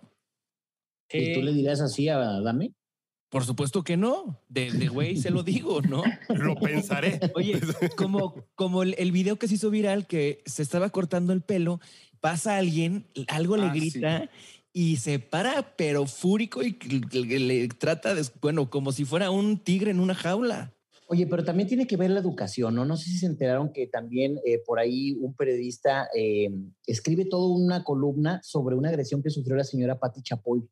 Que fue Ernesto Hernández, similar. Ernesto Hernández. Ernesto claro. Hernández, exactamente. Para la oye, gente que no sabe, pues qué fue lo que pasó, que estaba comiendo Ernesto con otras personas ahí con la señora Pati Chapoy en un restaurante de la Ciudad de México y de pronto que una persona la ve y que le empieza a gritonear y que le dijo que, su- que, que por eso el país estaba como estaba, que era su culpa y no sé qué, a lo que Pati se quedó callada y de repente Ernesto fue el que se metió y dice que sí acabaron de mentadas de madre esta señora y, y él pero imagínate nada más, que qué interesa a la señora Chapoy que lo- las mismas personas que estaban alrededor dijeron, vénganse a nuestra mesa, señora, para que no pase nada, pero no hubo una contestación, ¿eh, compañeros? No hubo así como que, a ver, pinche vieja cal... No, no, no. Ella se quedó calladita. Sí, totalmente. Sí, y sabes que ahí la diferencia en el manejo eh, de una situación, en el manejo de las emociones y especial- especialmente, perdón, de la ira, ¿no? Oye, Es que tú pero sabes- además, yo, yo no sé, yo no sé qué sea peor si, si lo que pasó con Héctor, que desafortun- es muy desafortunado, porque igual si te está chingue y chingue, tienes que reaccionar de alguna forma y ve a saber de qué forma lo, Eh, lo provocó, si es que esto ocurrió, eh, Charlie. eh, estoy viendo un tuit de este periodista Vicente Serrano de julio del 2021 que dice, si soy tan cobarde, ¿por qué no me ves frente a frente y debatimos? No tienes huevos, eres machito de Twitter. pues ya se lo encontró. Pues ya se lo encontró. Oye, pero el que también es una joya es el tuit de Sergio Mayer, que aparte, que, que en este momento, jueves, es, es tendencia y dice, qué belleza, aunque, so- aunque soy promotor de la no a la violencia, leo y me entero que Pelón Gomis le dio un estate quieto al provocador y lame huevos con un este, eh, emoji Emoji. De Vicente Serrano, jajaja, CNDH, no hagan el ridículo, no les corresponde opinar. Además, él solo busca rating y que lo mencionen en la mañanera, dice este eh, Sergio Mayer. Y las, los comentarios que hay alrededor de esta postura son, pues dice que claramente que nada más con leer la primera línea del mensaje de Mayer, te das cuenta que este, José, José, Jorge Armando Rocha pone lo siguiente, nada más con leer la primera línea de su mensaje, queda claro quién es Sergio Mayer. No soy promotor de la violencia, pero qué belleza. O de plano, es muy limitado intelectualmente o muy cínico. Y entonces ahora ya Mayer ya agarró una bola que, que, pues, que, que quería patear como para ponerse en, la- en el, en el escenario, pero que también no le va a dejar un buen resultado porque al final, pues todos están eh, promo- promoviendo la violencia. Algunos aficionados a la 4T, este, pues ya ponen eh, eh, tweets como este, ¿no? Estos, estos son la farándula que representa a la derecha. Héctor Suárez Gómez, Sergio Mayer, Chumel y Adame, personajes vacíos, son la representación de una posición decadente, son la violencia, el odio, la venganza, la hipocresía, la falsedad y la cobardía. Y el problema es que quien ¿Todo pierde eso? No se justamente asusten. eso Pero ¿sabes qué? Que fíjate, dice Sergio Mayer que esta persona, este, este pe- periodista que busca solamente llamar la atención y rating, discúlpenme, pero si alguien también todo el día se quiere meter en temas que no le corresponden, se llama Sergio Mayer. Quiere sentirse el abogado del pueblo, el abogado de todo mundo, y en cuanto puede, se vuelve el vocero, se vuelve, se vuelve eh, el que da las conferencias de prensa Y es una persona que él creo que busca luego mucho cuadro de situaciones que no le corresponden y pues está haciendo exactamente lo mismo. Sí, la verdad es que, bueno, pues al final, hoy por hoy ya son tendencia. Este, creo que la imagen no es tan positiva. Y mira, las tendencias de, de- de Twitter particularmente, pues traen primero a Bad Bunny y luego a Sergio Mayer y luego a Alfredo Adame. Entonces, este, No, bueno. ¿de qué había ¿Y mi Daddy Yankee nada? de Daddy No. Yankee? Oye, ¿qué onda con los boletos de Daddy Yankee? Ya Se acabaron los boletos, ya no hay boletos para Daddy Yankee. ¿Agarraste boleto? Para el 2 no agarré nada, oye. Voy a tener que ir a ofrecérmele a un revendedor a ver qué Nena, hago. nena. Ay. Gobiérnate. Ivonne, Oye, qué mala Hoy me onda, saludó no alguien. nada. que es fan tuyo. Entonces igual hasta te ¿Cómo? invitan. Que hoy alguien me dijo que tú eres Bueno, que hagamos es esto, tu fan. Hagamos ¿Quién es esto. mi fan? Abramos en amigo. este momento la ver, convocatoria. si- podemos hablar uno por uno porque si no, luego no, no, no entienden. Charlie. Abra- Que Ivonne tiene un fan que a lo mejor si lo contacta igual sí te invita, ¿eh? Ya tienes tus fans, A ver, ya es tu aquí el Patreon, problema no es lo que cuesta el boleto, el problema es que no hay boletos. te lo consigue. Pero Está... sí, yo necesito cinco para mis Ay, no. primas, mis dos amigas. Ay, yo, Sí, No, claro, yo no voy a ir a ese evento de perreo masivo, cadenitas y short y, y este y putiblusa nada más sola, no, no, no, no, no. Putiblusa. ¿Qué es eso de putiblusa? ¿Qué onda? A ver, ¿te puedes gobernar, Ivonne de los Ríos? Mira, para empezar, estoy seguro que ni te metiste en la página a buscar los boletos. Andabas tan ocupada ahí con tus estandoperos Yo no. Pero todo, pero mi prima Marcela, mi amiga Lore y mi amiga Yadi, las tres estaban formadas en la fila virtual y de a poco fueron cayendo como soldaditos. Ayer no, pues ya a mí ya me puso que error, no, pues a mí también, no, a mí también ya pusieron que se, acabó. Y hoy lo mismo, ¿no? Yo, rápido, chavas, chavas, ya sí- salieron, la fila. Oye, Igual, otra vez se acabó todo. Eh, pero esas filas virtuales a mí se me hace que son puro choro, ¿eh? Son chanchullo, ¿verdad? No siento que está raro porque incluso hay unos que se meten antes y les sale después. Está raro eso de la fila virtual, Jorge, pero la ¿tú cosa es qué? que no alcancé boletos. Ocupo cinco por si alguien me los quiere vender. Abramos la convocatoria. Sí. A ver, Jorge, tú que estás en el tema esto del- de todos los espectáculos, ¿es verdad o es mentira esto de las filas virtuales? No, es verdad. ¿Sabes qué es lo que pasa, Sebastián? Que de repente hay mucha gente que se mete a las preventas, por ejemplo, ¿no? Entonces la preventa dicen que es con cierto banco, pero a ti te vale o no sabías y tú te metiste a la fila. ¿Estamos de acuerdo hasta ahí? Entonces cuando ya te toca tu turno, pues te pelucean porque es una preventa especial para, para esa tarjeta de crédito en particular. Ese es uno de los factores, que nomás hiciste ahí bolas ahí a la gente. Otra es que luego la gente se vuelve como media loca. Entonces, tú tienes de seguro un iPad, tienes tu celular, tienes tu computadora y tienes la de tu mamá y tu papá, etcétera. Y de repente en todas se meten y lo único que hacen es un caos, porque en una me metí, me tocó lugar 5, el otro el 2500, el otro el 8000 y luego otra. Mucha gente dice, Sebastián, ¿vas a comprar boletos para Yankee? Cómprame tres y te los pago al rato. Así es mucha gente. Entonces, en, ese, en esas compraderas y en esas cosas, hay ahí como un problema con las, con las filas virtuales. Y también hay gente que te permite comprar hasta 10 boletos. Entonces, por ejemplo, a lo mejor es el lugar 10. Y tú dices, ya me va a tocar, ¿no? Pero nada más quedan 100 boletos. Así, ¿no? Y entonces el 1 compró 10 boletos, el 2 compró 10 boletos, el 3 a lo mejor compró 5 y así te las llevas y te tocaron tus boletos. Pero ¿qué pasa cuando todos compraron, o sea, además, y tú eras el 11? Pues ahí se acabó la fila. Claro. Ya. Sintetizando, Toda pinche- esa desgracia fue la que me pasó a mí. Todo lo que indicaste lo hice yo. Sintetizando, dije, pinche gente, no compre los boletos, ¿no? Porque entonces se acaban. No, Pues debe de haber la infraestructura para venderlos. En- Eso no te pasa en Estados Unidos. No, pero en Estados Unidos no se usan las preventas, Gil. O sea, también digo, aquí- así como en Estados Unidos no se usan los meses sin intereses. Eso es una cosa que, que se usa aquí también. En, aquí, México fue el país, ¿eh? El país lanzamiento los meses sin interés. A ver, ¿cuándo has sido a tú, Sebastián de Villafranca, este, con tu American Express gringa y llegas y, oh, can you, ya sabes, eh, meses eh, without interest? ¿Cuándo dices eso? No. Ah, pero dilo en inglés, dilo en inglés, así como. Months without interest, please. Eso. Cuando mucho te dicen, No Sí. way. cuando mucho te dicen free shipping, ¿no? Es lo Sí, o, o cashback, o cashback nada más, ¿no? Sí. Pero miren, o, o algo que sí quiero decir es que es un fenómeno el señor Dari Yankee, porque en el estadio 3 de marzo abrió una fecha acá en Guadalajara. Yo creo que los empresarios dijeron, oye, para eso también sirven las filas virtuales. Si tú te das cuenta que 10 mil personas se quedaron sin poder comprar boletos y al lugar le caben 10 mil personas, pues una vez abrimos otra fecha. Las estadísticas que te dan son buenísimas. Entonces, el estadio 3 de marzo, no sé cuánto lo aforaron, pero yo me imagino que 18 mil personas aproximadamente, 18, 20, pues ya abre una segunda fecha y como dice Ivonne, ya se vendió. Y no dudo que abra una tercera fecha, porque estamos hablando que es prácticamente el retiro del Señor, ya no lo vas a poder ver y hay mucha nostalgia. Muchos cuando estábamos en la secundaria o casi en la primaria, escuchábamos la de la gasolina, ya sabes. Ah. Lo escuché en la Tú no, prepa, ¿eh? papacito, tú ya la estabas, la ya habías salido de la uni, no te hagas tú. Dame más gasolina. Oye, Oye, Joel, ¿qué ibas a decir? va- va- ¿Van a Guadalajara?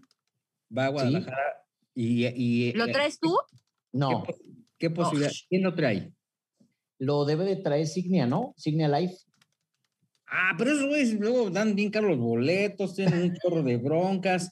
Iban a traer a quién, a este Harry Styles, no, lo traen ustedes, ¿verdad? Lo trae César. Sí, Eh, ¿Cómo se llama este que siempre se metía en broncas? Este mm, Bad Bunny, Maluma. Justin Bieber. Justin Bieber y estaban Ay, mi Justin, ya va a venir. Bieber. No, fíjate, estoy viendo aquí el cartel y creo que ni siquiera es Signia, ¿eh? Estoy viendo así como unas empresas que no conozco. Uy, pues peor. Pues yo sí tengo ganas de ir a ver la última fecha del rey del reggaetón. Este, cuando le preguntan, oye, pero ¿en quién te inspiraste para, a quién admiras de- del género? Y dijo, ¿cómo? O sea, yo lo creé, ¿de qué me hablas? Es que él fue el que, el, eh, sí, de los, eh, pues sí, el primero que sacó este, el género de reggaetón Sí, No, pues sí. Fue el precursor. Oye, y que y es- inició con 100 años y ahora ya tiene 40.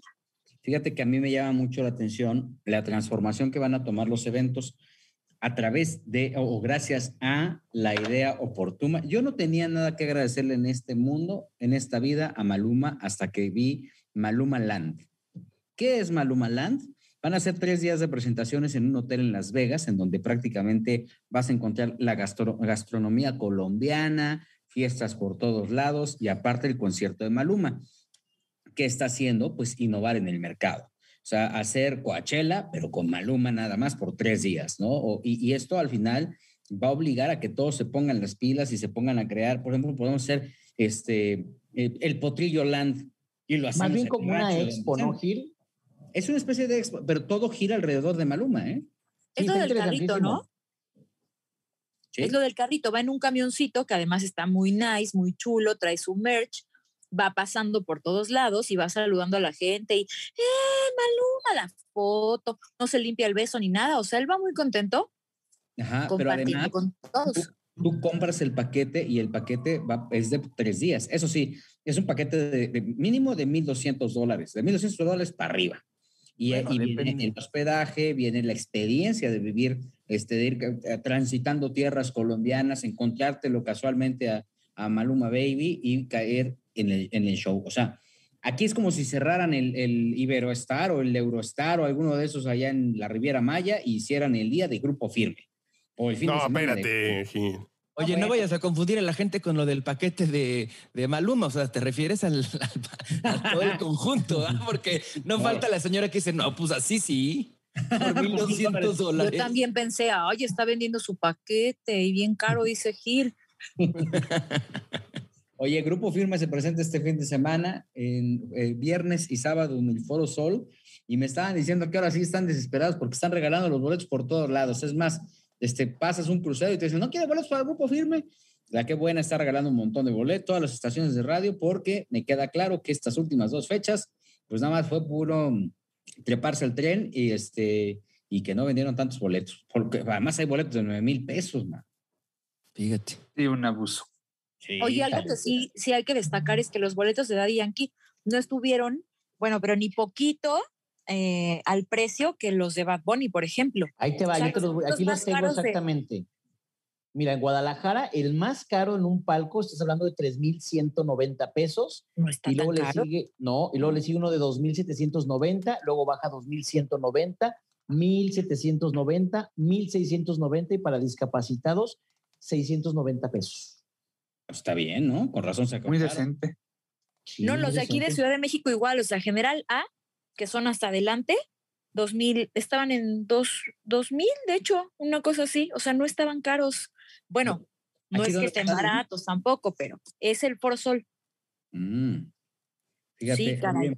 también, hay que ir guardando lana o si tienen amigos que tengan palcos en el Estadio Azteca, pues les quiero avisar que la posibilidad de que, se, de que el arranque del el Mundial este en tres países este, Va a la ser aquí. Sea, sea aquí en México, cada vez es más grande. Javier Tejados eh, publicó en su, col- en su columna del Universal esta semana de que pues prácticamente estamos a días de saber dónde va a estar, pero que el único estadio que tiene las características para hacerlo es justamente el Azteca. Está el de Monterrey y está justamente este lugar precioso, el de Chivas en, en. Guadalajara. ¿El OmniLife? El Akron, sí, ahora es Akron.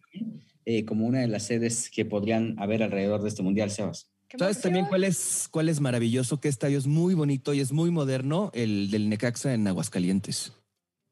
Pero ya ni juegan ahí, ¿o sí? Todavía- Ya va a regresar el Necaxa, ¿no? Aguascalientes, pero está, debe estar chiquito, ¿no? ¿O no? Debe estar No, no está chiquito, no, no está tan chiquito. Pero a ver, acá al Akron le caben eh, más o menos como 25 mil, 30 mil personas sentados, creo.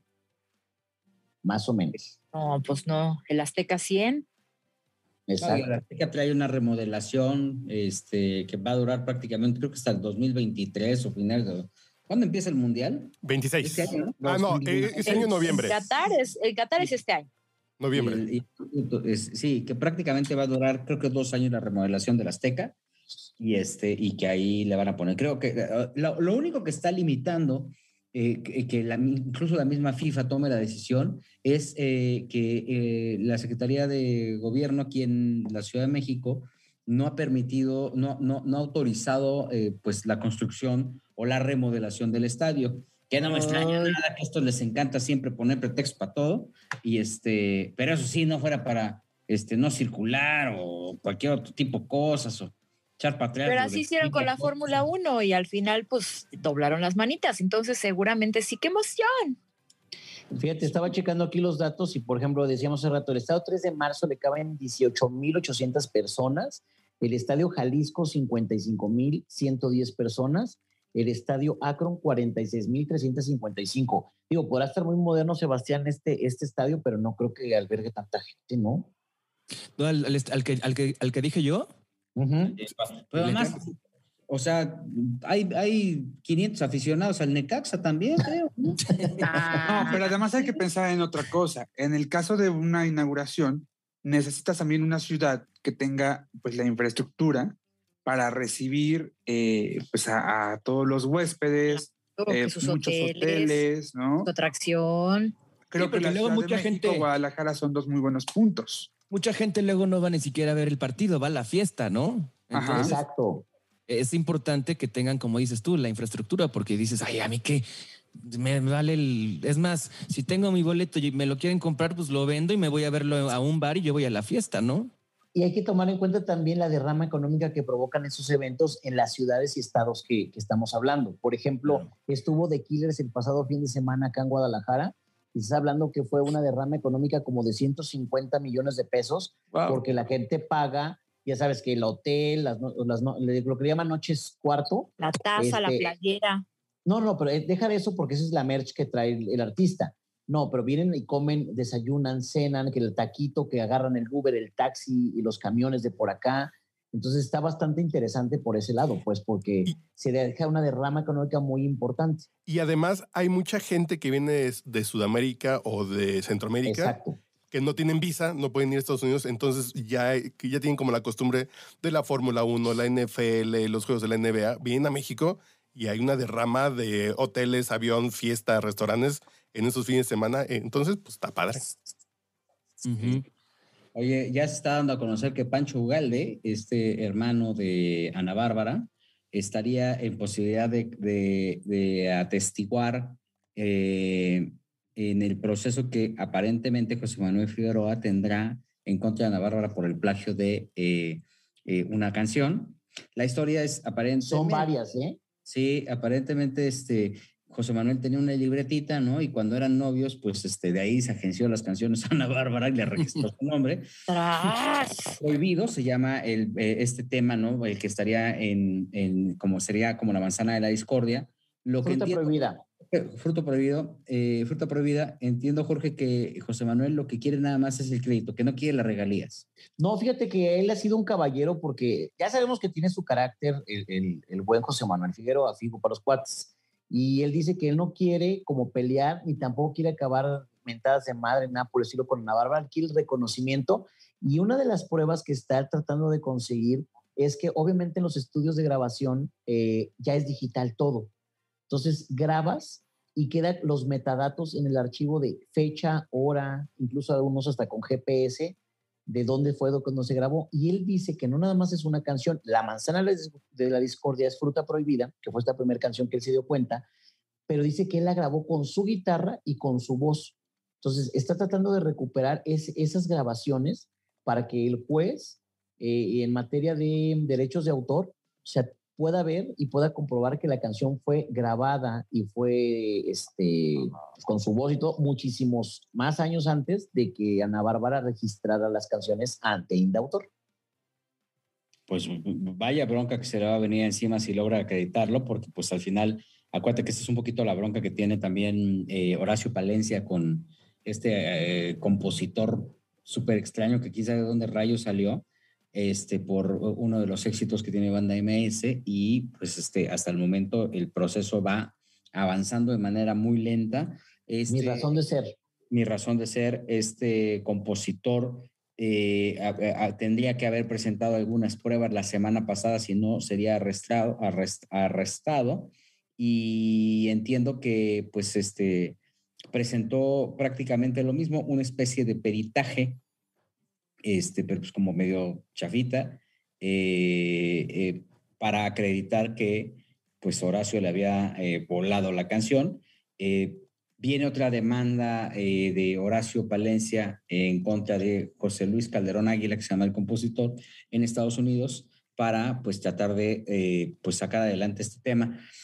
Me comentaban que había, no sé si lo habíamos comentado en este espacio, pero que había incluso un acercamiento de negociación por parte de los abogados de José Luis eh, Águila, eh, con la Calderón Águila, con, con esta parte demandada, y que había incluso pedido cerca de 10 millones a todos los involucrados, 10 a Horacio, 10 a Banda MS. MS y 10, y 10 a Universal. Que por cierto, me tocó ver un contrato de los que hace Universal para sus artistas. ¡Ah, qué cosa tan gandalla! En, en la próxima emisión de que si hablemos de ti se los voy a contar, porque como viene en inglés, tengo que traducirlo y apenas lo. Sí. Oh my. God. Oh Oye, my el God. Google Translate. Exactamente, ahí lo pongo ya, ¿verdad? Y pues- Ya, sí, ya. pero es el contrato- Nada más para, para cerrar el tema nada más de. Ana Bárbara, una de las cosas que yo también tuve la oportunidad de platicar con Ana Bárbara y ella me dijo y afirmó que sus canciones y sus hijos son suyos porque ella los parió y que ella está muy segura y se fue por el lado de que, que muchos hombres no soportan ver a una mujer exitosa. Eso fue lo que nos dijo en su momento Ana Bárbara.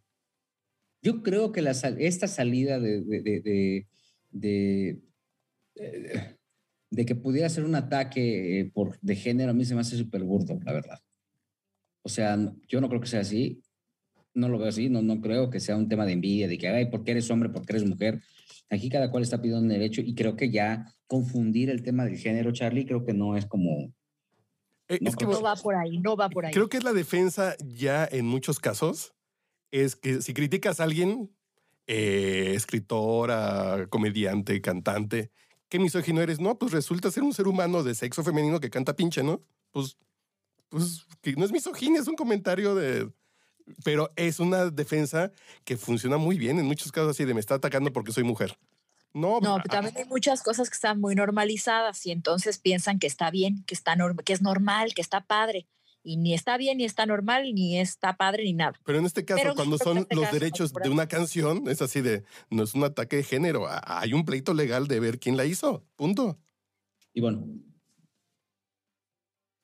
Sí, o sea, en este caso creo que sí es muy burdo, pero también tenemos que aceptar que hay muchas, hay muchas situaciones en las que está normalizado un no, claro, comportamiento claro, claro. misógino y machista eh, que hemos llevado por muchos años, incluso es un tema cultural, o sea, aquí en México es, hay mucho, hay mucho machismo y es hasta cierto, hasta cierto punto, pues, pues es algo que venimos arrastrando, es normal, no, no lo conocemos, está, está normalizado, ¿no? Pero este, pero sí creo que en el caso de, de José Manuel contra Ana Bárbara, pues no va por ahí. No, porque pues po- podría, en algún momento a lo mejor este José Manuel le dio un jaloncito de greñas o alguna nalgadita. Ay, no, no, no, no. Pero bueno, señores, ya nos vamos. Estuvimos hoy felices de la vida eh, y contentos porque sí nos alcanzó el presupuesto y la inflación ya está siendo y estuvo con nosotros Ivonne de los Ríos. Ay, muchas gracias. Les mando un abrazo. Gracias por sus comentarios. Espero escucharlos pronto. Y los quiero mucho a mis, ¿cuántos son? ¿Seis, siete fantásticos? Los quiero mucho. Gracias. El señor Joel Farrilli. Gracias, señores. Eh, un abrazo. Este, cuídense del calor, oigan, está tan terrible. Yo estoy aquí abanicándome con unas hojas. Está, Y- pero estás, emulando a Lola Beltrán. con el pañuelo, con el O Amanda, am- como Amanda Miguel, ¿no? Ahí.